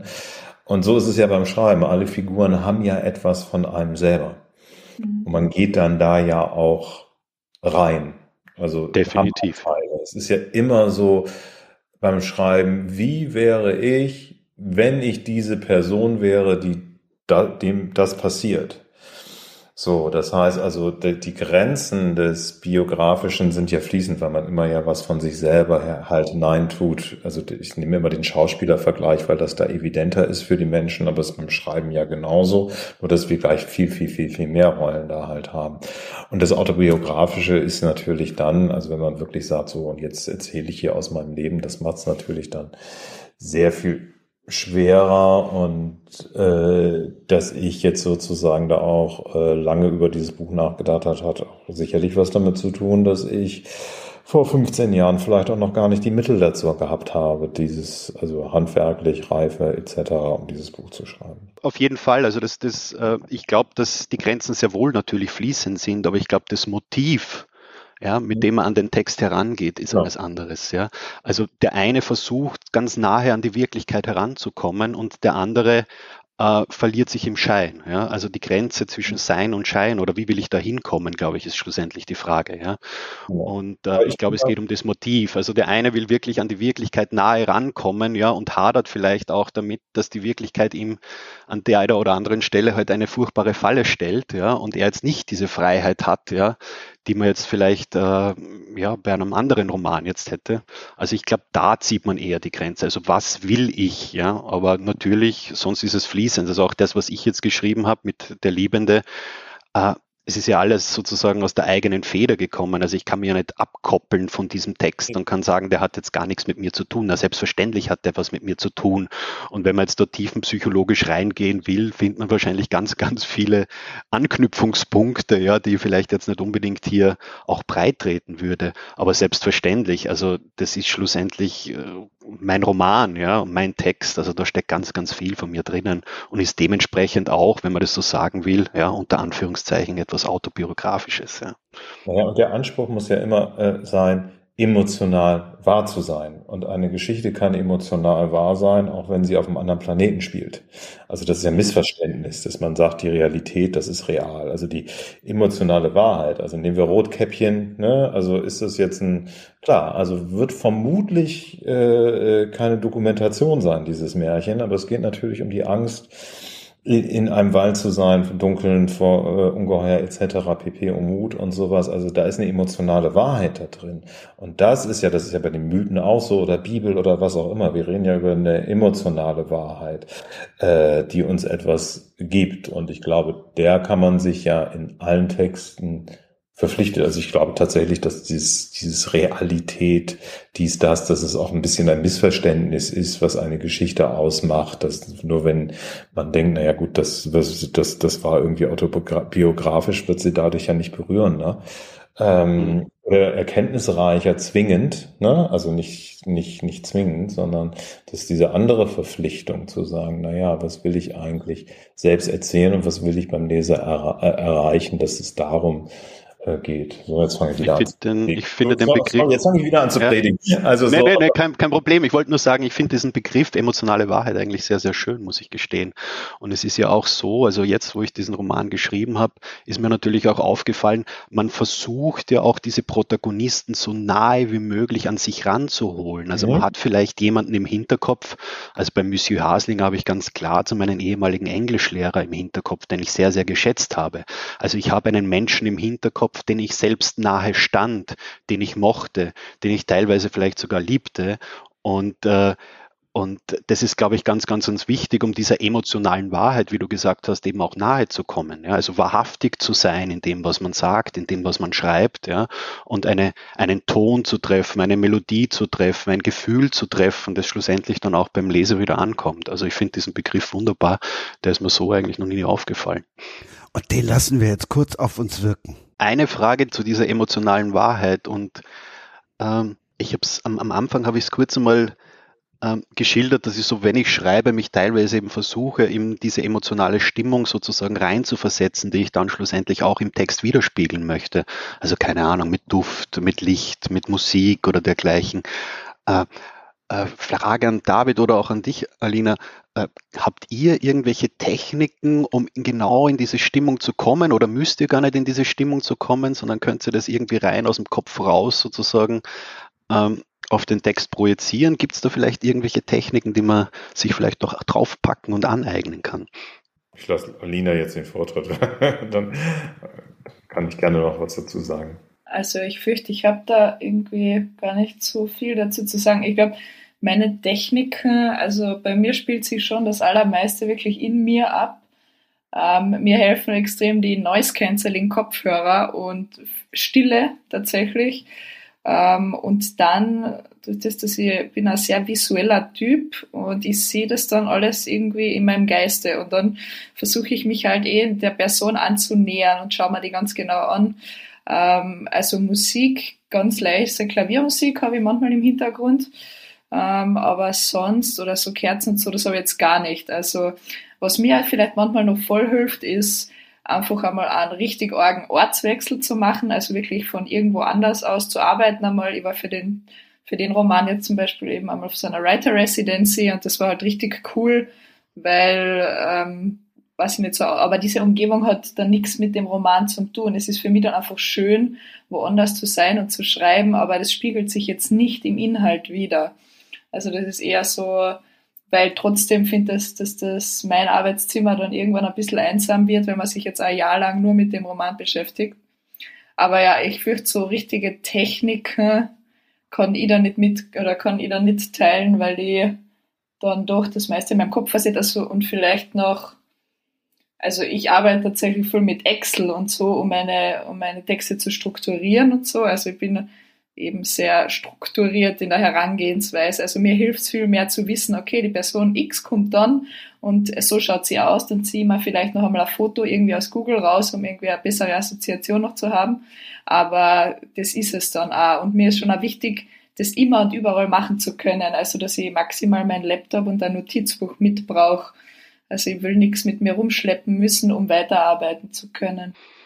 Finde interessant, das klingt sehr technisch bei dir. Also, aber die Frage ist ja, wenn es um Poesie geht zum Beispiel oder um eine gewisse Melodie geht oder um eine gewisse Stimmung geht, ja, ist ja doch ein sehr, sehr emotionaler Moment eigentlich auch. Und äh, also für mich persönlich ist es schon wichtig, in diese Stimmung zu kommen. Wie ist das bei dir, David? Also ich habe ja das große Glück, dass ich das ja jetzt hier schon wirklich, also mache seit, ja, also man mein, mein Sohn wird jetzt im August 28. Ähm, also ich mache das im Prinzip jetzt seit 28 Jahren, äh, dass ich so rein äh, stürze. Ähm, und für mich hat das viel was mit, ähm, also es ist ja ein komplett anderer Zustand, in dem man taucht. Also ich jedenfalls. Ähm, ich brauche für das drumherum gar nicht so viel, sondern egal wie fertig ich bin oder was auch immer, ich setze mich mit meinem Kaffee an den Tisch und dann fange ich an zu schreiben. Äh, manchmal äh, komme ich durch den Zustand, das hilft mir ähm, eigentlich rein handwerklich gut, indem ich das von gestern über äh, geschriebene überarbeite. Also dadurch komme ich entweder reingeflossen und wenn ich nichts da halt habe, dann fange ich tatsächlich an, an zu schreiben das ist vielleicht wie so ein bisschen wie beim Laufen, wenn jemand, ja, der erste Kilometer macht keinen Spaß, aber dann kommst du schon irgendwann ins, in den Flow. Also so geht es, so geht es mir. Ich brauche keine speziellen Zustände. Ich brauche auch keine anderen Orte, weil immer wenn ich an einem anderen Ort bin, ist es ja das Gleiche. Also ich falle, ich komme in diesen Zustand, bin dann nach vier Stunden draußen und war in meiner Welt oder nach acht Stunden oder je nachdem, wie lange man da ist, war in meiner Welt und hab, weiß gar nicht, was da draußen aus dem Fenster ist. Ich habe natürlich mal probiert, an anderen Orten zu schreiben. Manchmal fand ich das sogar fieser, weil die haben ja alle Urlaub gemacht und ich nicht.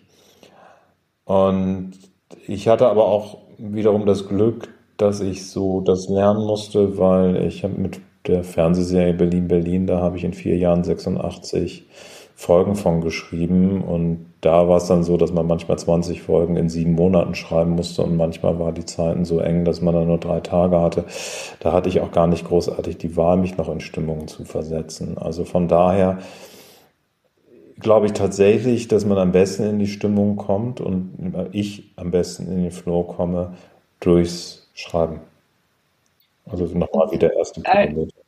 Mir fällt da noch gerade ein, weil du das gerade sagst, David, das mache ich auch, dass ich immer das vom Tag davor überarbeite und dann weitermache. Also wenn ich dann im Schreiben bin, schaue mir mal das an, überarbeite es noch einmal, damit ich weiß, wo ich dann genau war und was, das kriegt dann schon den ersten Rohschliff meine, das ist jetzt ja, wieder eher technisches Detail, aber das hilft mir auch voll. Ja, das, das ist ja auch gar nicht Rohstift, weil dann machst du ja auch wieder neue Formulierungen, überarbeitest du und dann fällt dir da noch was ein, ne? Und dann ist da der Charakter, fühlt, fühlt sich nochmal tiefer ein und das ist dann halt wieder, keine Ahnung, wie, wie der erste Kilometer, wo du ein bisschen anläufst, ne? Also, ähm, äh, also das ist ähm, etwas, also da geht's, da geht's mir und tatsächlich, also dann, dann tatsächlich am liebsten wirklich sogar der heimische Schreibtisch anstatt ein anderer. Hm, ja, das mit dem Ort kann ich durchaus nachvollziehen. Ja.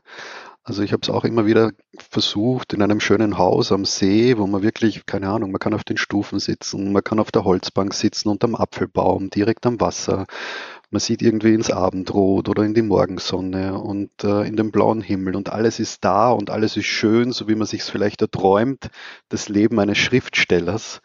Aber am Ende des Tages ist es halt dann schlussendlich auch eine gewisse Arbeit. Also du brauchst vielleicht gewisse Bücher um dich oder hast Texte um dich oder eine gewisse Struktur vielleicht auch. Also bei mir ist es schon so, dass ich ein sehr, also ich dachte es nie, dass es so sein würde, aber schlussendlich jetzt merke ich schon, dass ich ein sehr strukturierter Arbeiter bin, also im Sinne von, was ich mache in der Früh, zu welchem Zeitpunkt ich konkret an dem, an dem Schreibtisch sitze, bis genau zu dem Zeitpunkt, wo ich Pause mache und vielleicht laufen geht so mittags bis hin zu, äh, wann mache ich dann Schluss. Natürlich bin ich jetzt eingebettet in einem Familienleben mit drei Töchtern. Dementsprechend ja. wird mir der, der Rhythmus natürlich auch von außerhalb äh, aufgedrückt ja, und herangetragen. Also man muss sich da irgendwie einfügen. Aber ich finde auch teilweise, dass es mich sogar stört. Also es gibt zum Beispiel ein wunderschönes Familienhaus an, in, in, in Salzburg am See, ja, wo ich theoretisch immer arbeiten könnte im Sommer. Und ich habe es dann auch teilweise versucht, dass ich sage, okay, wir fahren jetzt alle gemeinsam dahin, verbringen den Sommer in diesem tollen Haus und mir gelingt es dann dort nicht, ja, weil irgendwie so eine Urlaubsstimmung ist und, äh, und weil alle irgendwie baden gehen und Eis essen und irgendwie den Kuchen holen von der Konditorei. Und, und, und du sitzt dann irgendwie rum ja, und versuchst dann zu schreiben und eigentlich möchtest aber nur mitmachen mit den anderen. Ja, also nichts machen, essen, Eis essen, baden, schwimmen, äh, ein bisschen segeln gehen oder mit, mit dem Rad um den See fahren. Also, also ich glaube, die, die romantische Vorstellung ja, vom, äh, vom, vom Schriftsteller-Dasein muss die irgendwie ganz, ganz schnell begraben, auf jeden Fall. Also, und äh, es geht bei mir, was den Ort betrifft, auch am besten, wenn ich bei mir in meinem Büro bin und am Schreibtisch sitze. Ja. Ein Freund von mir hat mal gesagt, Urlaub ist ein anderer Schreibtisch. Ähm, aber, glücklich, wirklich, ne? aber ich kenne dieses Gefühl. Also wir waren mal in Lanzarote, da musste ich für die Fernseher Berlin Berlin das ist echt, äh, auch ganz schnell ein Drehbuch machen und ich hatte dann das, im Hotelzimmer konnte ich dann direkt auf den Swimmingpool gucken, wo alle anderen waren. Das heißt, wenn ich vom Computer aufgeguckt habe, habe ich lauter Leute in der Sonne gesehen am Swimmingpool, habe gedacht, was bin ich für ein Idiot? Der Stuhl ist bequem, ich krieg Rückenschmerzen, ne? aber ich muss hier echt 24/7 arbeiten, weil die wollen am Drehort was zum Drehen haben. Ähm, also, also da kann ich nur sagen, das ist zu Hause netter. Mhm. Es ist ja auch äh, zum, zum, im Gegensatz zum Beruf des Koches, ja, ist es die Schwierigkeit, dass man halt ständig schreiben kann. Also mir geht es dann teilweise auch so, wenn ich zum Beispiel einen, einen netten Film sehe, ja, und plötzlich bin ich inspiriert und ich muss wieder an den Schreibtisch. Oder ich kann ganz schwer jetzt mittlerweile einfach nur ein Buch genießen, ohne dass ich nicht irgendwie inspiriert fühle für die eigene Arbeit. Ja. Also all, all das fällt irgendwie bei mir schon ein bisschen weg. Und also, wenn man Koch war zum Beispiel, dann gab es die Küche. Ja. Es gab die Zeiten, wo die Menschen ins Restaurant kamen und essen wollten. Ja. Und, äh, und es gab auch die genaue Zeit, wann diese Küche geschlossen ist. Und dementsprechend gab es einen, einen genauen Dienstanfang und ein Dienstende, was es ja als Schriftsteller überhaupt nicht gibt. Also man, man geht irgendwie über die Straße, plötzlich sieht man einen Hund, blickt dem in die Augen und, äh, und merkt, wie der seinen Kopf wendet und dreht und, und, und wie er blickt und was er machen will und plötzlich muss man irgendwas aufschreiben, ja, einen Satz, irgendetwas, was man erkannt hat. Also man ist eigentlich ständig im Dienst und das kann durchaus schon einmal, ja, auch anstrengend werden. Das ist natürlich, wenn man mit einem Projekt ist und da, da, man ist ja eigentlich immer in, in dem Projekt, weil so ein Roman ist ja nicht innerhalb von einem Tag abgeschlossen, ähm, dann ist natürlich wie bei so einem Computer, da, da gibt es eben da, da rauscht die Festplatte einfach durch, durchaus weiter. Da, also so 20 Prozent der Speicherkapazität des Lebens sind hier immer damit belegt, also auch in der Freizeit. Da hm. muss man dann schon Architekt, also ich bin mal gerade, also meine Frau kann super tanzen und wir haben gerade einen Anfängerkurs äh, äh, sie geht mit mir in den Anfängerkurs netterweise. Und da habe ich dann mal festgestellt, okay, also beim Tanzkurs, da kann ich exakt gar nicht an Arbeit denken, weil ich die ganze Zeit nur überlege, wie kriege ich diese Füße voneinander und was soll ich hier mit dem Arm machen. Aber ansonsten ist man halt, ja klar, das ist halt ständig dazu, ist aber auch, ja, also das ist, gehört halt eben auch dazu. Das, aber es ist ja auch eine Leidenschaft. Also mhm. Äh, ich weiß nicht, wie es euch geht. Das würde mich jetzt echt mal interessieren. Also, weil ähm, das ist ja immer die Frage von, also, und was hast du so als Hobby? Und ich denke da immer, Hobby, ja, wahrscheinlich müsste man ein Hobby machen, aber ich habe keine. Ähm, weil ich alles andere als Geschichten also ich finde die anderen Sachen langweiliger. Ne? Also äh, mich mit anderen Sachen als Geschichten stundenlang zu beschäftigen, könnte ich nicht. Also ich könnte äh, oder habe nichts gefunden, was mich stundenlang erfüllt. Gibt es da bei euch etwas, wo ihr sagt, na, ey, ich gärtner aber so gerne äh, und mache das dann irgendwie das ganze Wochenende und dann denke ich auch gar nicht an Schreiben. Habt ihr irgendwelche Sachen, die wirklich Hobbys sind, neben dem, dem Beruf des Autoren oder Autorin? Ähm, was ich vorher noch sagen wollte, das zahlt eher voll auf der Frage eigentlich drauf ein. äh, ich glaube, ich bin schon da voll anders wie ihr oder ich finde es gerade wieder spannend zu sehen, dass AutorInnen doch sehr unterschiedliche Menschen sind. Ähm, für mich ist es zum Beispiel nicht so, dass, dass, dass ich immer in diesem Modus bin. Ja? Also ich, ich, das haben wir eh eingangs schon gehabt, dieses Wandern, dieses Schuhe an- und ausziehen. Ja? Also ich genieße es auch sehr, eben manchmal in diesem anderen Modus zu sein, jetzt sei es jetzt in der, in der Wirtschaftswelt, aber auch so etwas anderes zu tun. Also ich sehe den Hund dann, der dich traurig ansieht und der vielleicht irgendwie ein schönes Bild für eine Geschichte erzeugt, äh, an der ich gerade arbeite. Aber das bringt mich dann irgendwie nicht, also das saugt mich nicht so sehr in die Situation rein, dass dann nur mehr das passiert. Und das ist, über das. Ja. Das sind auch gar nicht bei mir so sehr die Außensachen, äh, sondern dass man die Geschichten weiterrattern. Also sozusagen das Unterbewusstsein äh, löst ja auch für ein Problem im Arbeitsprozess. Äh, also das meinte ich mit dem, mit dem Weiterrattern. Und wenn ich spazieren gehe, denke ich natürlich auch über meine Geschichten nach. Und ich, oder ich denke gerne auch über Geschichten nach, die ich nicht geschrieben habe oder nie schreiben werde, aber die auch Spaß machen. Also ich liebe das einfach Also ich beschäftige mich extrem gern auch mit ganz anderen Dingen. Also für mich ist es nicht nur so, dass äh, Schreiben und Geschichten mein völliges Dasein vereinnahmt. Das habe ich gemeint mit dem Unterschied und ich glaube, das mit dem, mit dem Außenthema ist auch von Martin gekommen. Man, hat natürlich, ich wollte damit sagen, nicht völlig, also man hat natürlich Freunde, Familie etc., aber es ging jetzt tatsächlich präzise um Hobby, also sozusagen eine andere Beschäftigung, die dich genauso begeistert wie das Schreiben. Das ist, vielleicht sollte ich so mal präziser formulieren. Aber da kann ich ganz klar sagen, nein, die gibt es nicht. Also bei mir ist es das Schreiben und das ist auch die große Leidenschaft und ich bin da auch gerne mit, mit Haut und Haar schlussendlich da mit dabei und ich mag diesen Moment, wenn man die Zeit vergisst, wenn sie verfliegt und man plötzlich irgendwie versinkt und dann taucht man auf und man merkt, es sind drei Stunden vergangen. Also dann bin ich glücklich, ja. Also das sind, also sind die schönen Tage des, also sind die schönen Momente des Tages, ja. Wenn ich, wenn mir eine Seite geglückt ist, ja, wenn ich, wenn meine Frau am Abend nach Hause kommt und sie fragt, wie es läuft oder wie es gegangen ist. Und ich kann dann sagen, ja, ich habe eine richtig schöne Seite heute geschrieben, dann bin ich einfach zufrieden und glücklich. Ja.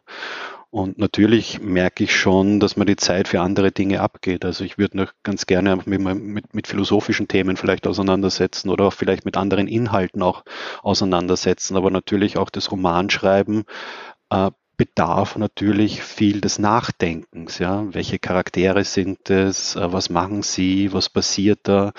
Heute zum Beispiel habe ich äh, eine Szene bei meinem neuen, also bei meinem kommenden Roman habe ich geschrieben und da ging es um einen Streit. Ja. Wie streiten diese Protagonisten? Ja, wie sieht es aus? Und das braucht natürlich auch Zeit, darüber nachzudenken. Das kann natürlich schneller mal im Schreiben entstehen, aber de facto ist es dann doch so, dass es dann vielleicht eher beim Laufen entsteht, unter der Dusche entsteht. Keine Ahnung, man sitzt vielleicht auf der Parkbank und die Frau möchte eigentlich mit einem reden, aber man ist geistig irgendwie abwesend und noch irgendwie steckt in der eigenen Geschichte drinnen. Also diese äh, dieses Nachdenken über die eigene Geschichte, das nimmt auf jeden Fall sehr, sehr viel Zeit, Raum und Platz ein und verdrängt auf der anderen Seite andere Hobbys auch. Ja. Auf der anderen Seite ist es natürlich auch schön, dass man seine eigene Leidenschaft da jetzt irgendwie in diesen beruflichen Alltag integrieren konnte und auch Zeit dafür hat. Ja. Aber ja, Benedikt Wales, glaube ich, der hat jetzt sogar jetzt mal aufgehört oder hat sich eine Auszeit genommen, damit er an der Sorbonne jetzt kurz einmal äh, Philosophie studieren darf und damit er endlich einmal in einer Phase kommt, wo eben er äh, mit seinem Kopf und mit seinem Denken nicht in der eigenen Geschichte verhangen ist.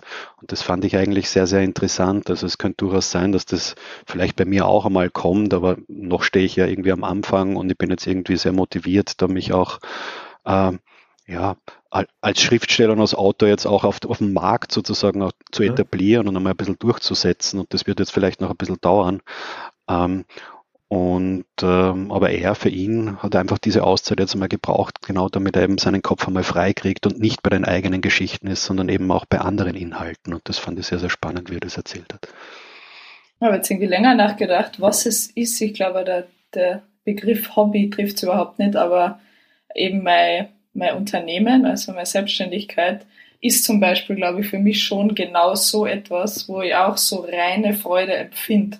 Also bei einem guten gemeinschaftlichen Projekt mit einer Gruppe von 20 Menschen, mit denen ich dann die Geschichte schreibe und dieses Buch entsteht, da empfinde ich, glaube ich, schon als ganz vergleichbare Befriedigung, wie wenn ich, wie du gerade gesagt hast, eine gute Seite mir gelungen ist an einem Tag. Also ich glaube, mir, ja, mir, mir gibt das aber, wie gesagt, einfach mehr unterschiedliche Leben zu leben. Ja, also, und ich glaube, das ist ja schon so ein bisschen das Bild vom Schriftsteller, der Schriftstellerin, ja, dass, dass sie das eben nicht haben sollte oder das, was immer so tradiert wird. Ja.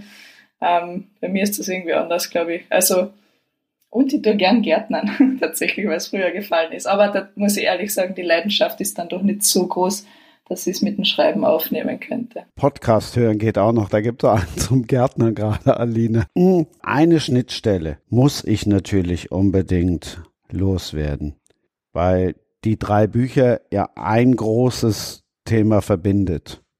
Der Mai kommt, natürlich rede ich von der Liebe. Ja, ein schönes Thema. Über die Frage, was ist Liebe zum Beispiel, kann man ja auch trefflich streiten. Ja man sagt immer, man verfällt der Liebe, aber eigentlich verfällt man ja gar nicht der Liebe, sondern es ist ja etwas, was man sich aneignen muss, ja, was man auch verlieren kann, was man wieder gewinnen kann, erarbeiten sich kann. Ja. Also ein Mensch zum Beispiel, keine Ahnung, der in seiner Jugend verprügelt wurde vom eigenen Vater, ja, der irgendwie davor seine eigene Familie sehr, sehr geliebt hat, aber durch die Schläge irgendwie mit der Zeit dann das Lieben verlernt hat. Ja, der muss sich dann im späteren Leben vielleicht wieder dieses Lieben aneignen. Es fliegt ihm nicht einfach zu, sondern er muss sich da reinarbeiten, ja, dass er wieder die Möglichkeit hat, andere Menschen zu lieben, ja, oder generell die Welt zu lieben und das Leben zu lieben ähm, sich auch zu versöhnen vielleicht mit dem, was passiert ist. Also es ist Lieben auch in gewisser Weise ein Stück, ein Stückchen Arbeit. Ja? Und äh, ja, ich finde finde das eigentlich immer ein sehr, sehr wunderschönes Thema und darum schreibe ich auch gerade so gern über, über die, die, die Liebe schlussendlich, weil es am Ende des Tages schon das ist, was uns alle halt ja, zusammenhält. Uh, so ein großes Thema. Fällt mir irgendwie schwer da. Also bei mir oder bei den fremden Federn ist die Liebe wie all die anderen Themen rund um das, den Pflegekern herum eben ein Thema des Lebens. Also das ist dezidiert kein Liebesroman. Und so, mein erster Roman war, glaube ich, noch viel mehr in dem Liebe, so mehr diese Suche nach, nach, nach Team, nach Partnerschaft. Also ich lese gerade das Buch von Arno Geiger, Das glückliche Geheimnis. Ich finde, da kommt das auch sehr schön heraus, wie Liebe passiert und entsteht und sich weiterentwickelt. Also das, das sind so die Liebesthemen, die mich gerade umtreiben. Habt ihr das gelesen zufällig? Nein, ich habe es nicht gelesen. Ne?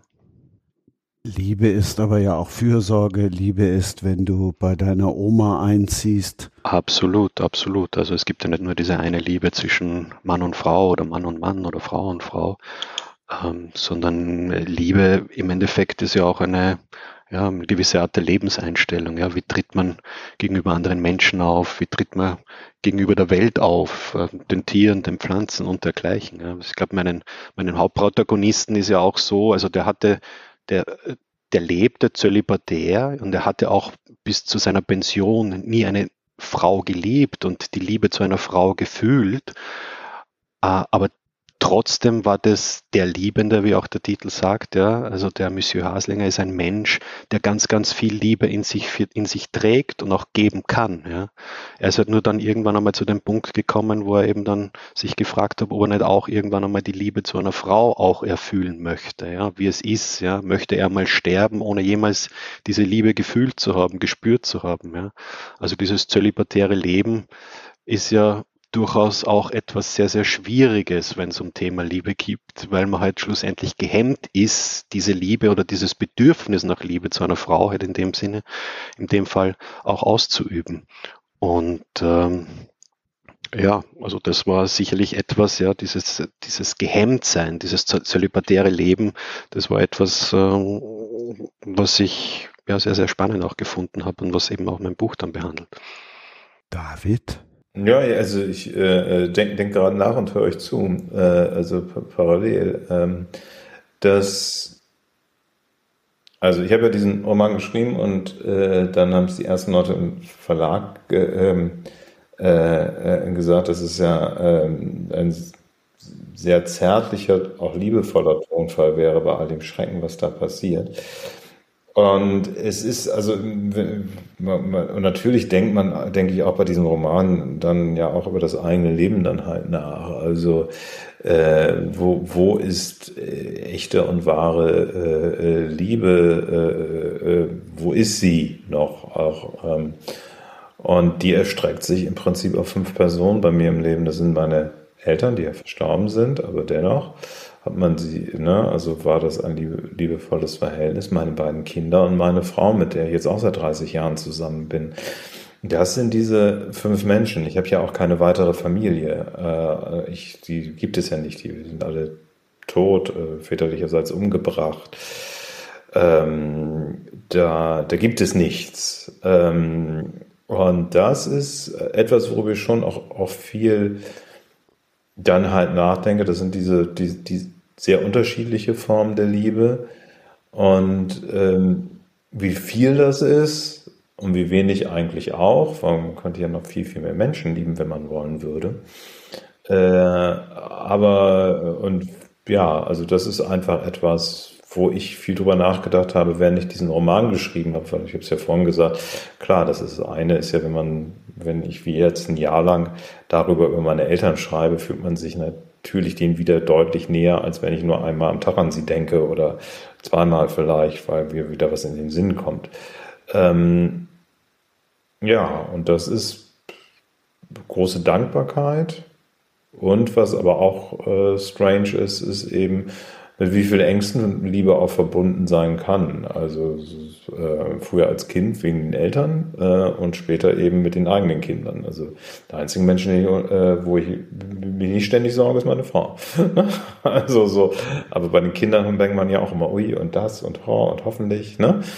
Und so, also wie, wie Liebe auch eben mit Verwicklung immer verbunden ist. Also über diese Dinge habe ich mir während des Schreibens des Romans dann auch viel Gedanken gemacht und da sind wir jetzt wieder bei dem, worüber wir reden. Das ist äh, vorhin geredet haben über äh, Arbeit. Also so ein Roman begleitet einen während der Arbeit natürlich auch die ganze Zeit, äh, während des Tages, während der Wochen, während der Monate. Und äh, wenn man es als Arbeit definieren, das aber nochmal, 20 Prozent der Festplatte sind damit immer belegt, auch im Unterbewusstsein. Und ja, und Liebe ist eben das Thema. Naja, und gut, letztendlich die, die ich sage jetzt mal, die, die, die Line, die hinten auf dem, auf dem Buch steht, ist auch die thematische äh, äh, Line, was ist stärker, die Liebe oder das Schicksal? Weil das ist das Thema des Buches. Also wenn man nach einem äh, klassisch nach einem Antagonist sucht äh, für meine Eltern, ist das, äh, der Antagonist keine Person, äh, dramaturgisch gesehen, sondern das Schicksal. Und das ist das Thema des Romans. Und da gibt es auch viele Lieben, die gescheitert sind oder tragisch geendet sind, gibt es in diesem Roman eben auch, über die ich mir auch viele Gedanken gemacht habe. Das Wort Schicksal, da fällt mir ein, glaubst du eigentlich an, an, so etwas wie Schicksal oder dass es so etwas überhaupt gibt? Man könnte ja sagen, alles Leben ist Wirkung und Ursache. Dementsprechend könnte man alles auch irgendwie entschlüsseln und so etwas wie Schicksal, ja im Sinne von etwas wie Zufall, gibt es ja nicht. Oder verstehe naja, aber es gibt ja Sachen, also ich glaube, dass das Leben größer sein kann als, als man selber. Und du kannst natürlich alles Mögliche entschlüsseln. Aber wenn du ein schönes Leben in Kharkiv gelebt hast, ne? und plötzlich jemand angreift und dein ganzes Leben zerstört, dann, ähm, äh, dann kann, magst du das entschlüsseln können und dann kannst du sagen, aber das ist sozusagen für dich ist es ein Schicksal, weil du hast ja, äh, also der Mensch kann das ja überhaupt 0,0 beeinflussen. Ja, also das ist ja nicht in der Macht eines, also gut, der Putin kann nicht angreifen, der kann das verhindern. Äh, aber man selber äh, ist ja sozusagen, ob man das jetzt Schicksal nennen möchte oder den Weltläuften ähm, der Natur, alles Mögliche kann man ja ausgesetzt sein. Also wenn jetzt hier in Bremen eine Sturmflut kommt und mein Haus überspült wird, dann ist es auch ein Problem. Ähm, und andere Leute verlieren dann hier Hab und Gut im, äh, im Ahrtal.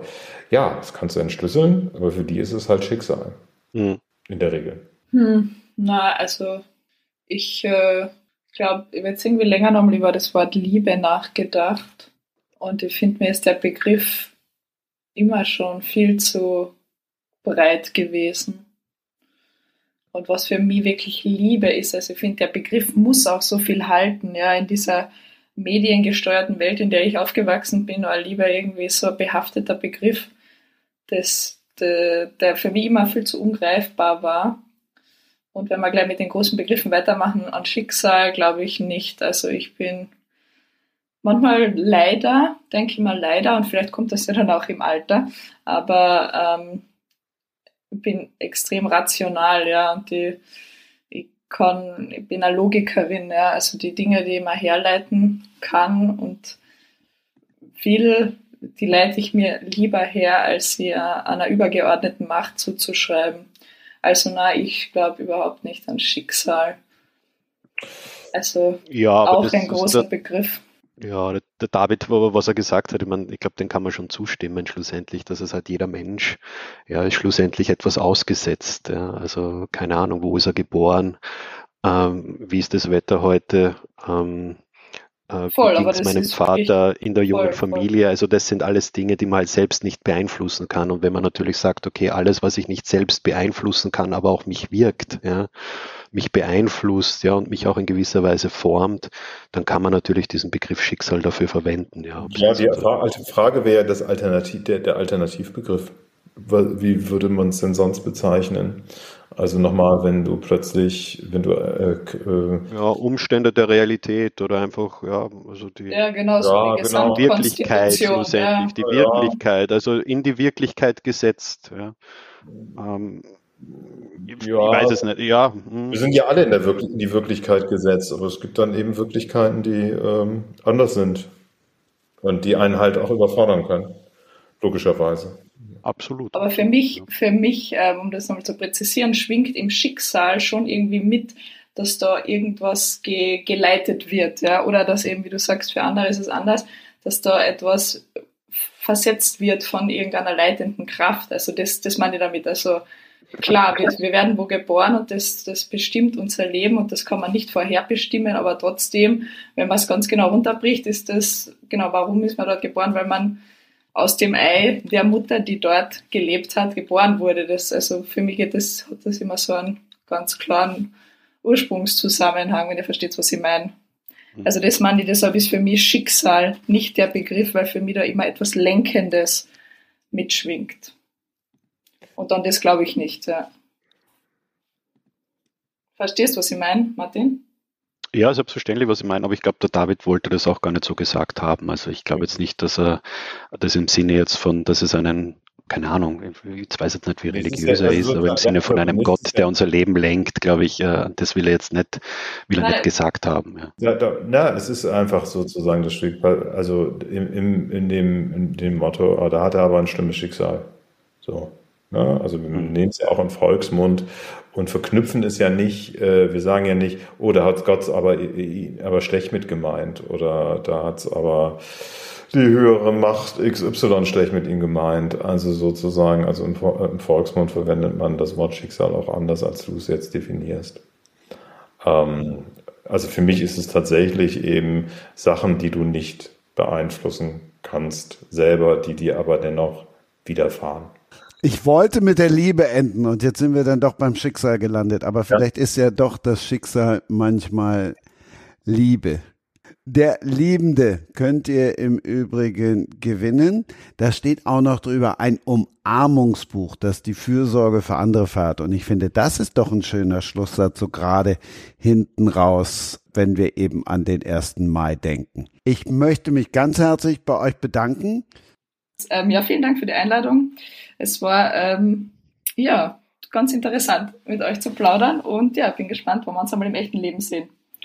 Bist auch nicht zu kurz gekommen, hoffentlich. Absolut nicht. Nein, nein. Also ich höre mal ja, ich höre mal gern so ein bisschen die Perspektiven anderer auch an, weil meine eigenen kenne ich ja schon. Also vielen Dank und dann gebe ich weiter nach Bremen. Ja, da ist ja immer auch, äh, also das Schöne an solchen Gesprächen oder auch äh, Interviews, aber auch an Gesprächen ist ja sozusagen manchmal auch die Verfertigung der Gedanken beim Reden. Und äh, dann äh, fängt man ja eben auch äh, an, seine Meinung dann halt auch selbst sozusagen nochmal zu hinterfragen und nach, nachzugucken und so. Von daher hat Spaß gemacht. Und ja, ja, im richtigen Leben werden wir uns gewiss sehen. Also die Österreich-Connection, man kriegt ja den Eindruck, dass alle Österreicher sich sowieso kennen. Und äh, ich bin ja auch ab und zu in Österreich, also das werden wir dann schon hinkriegen.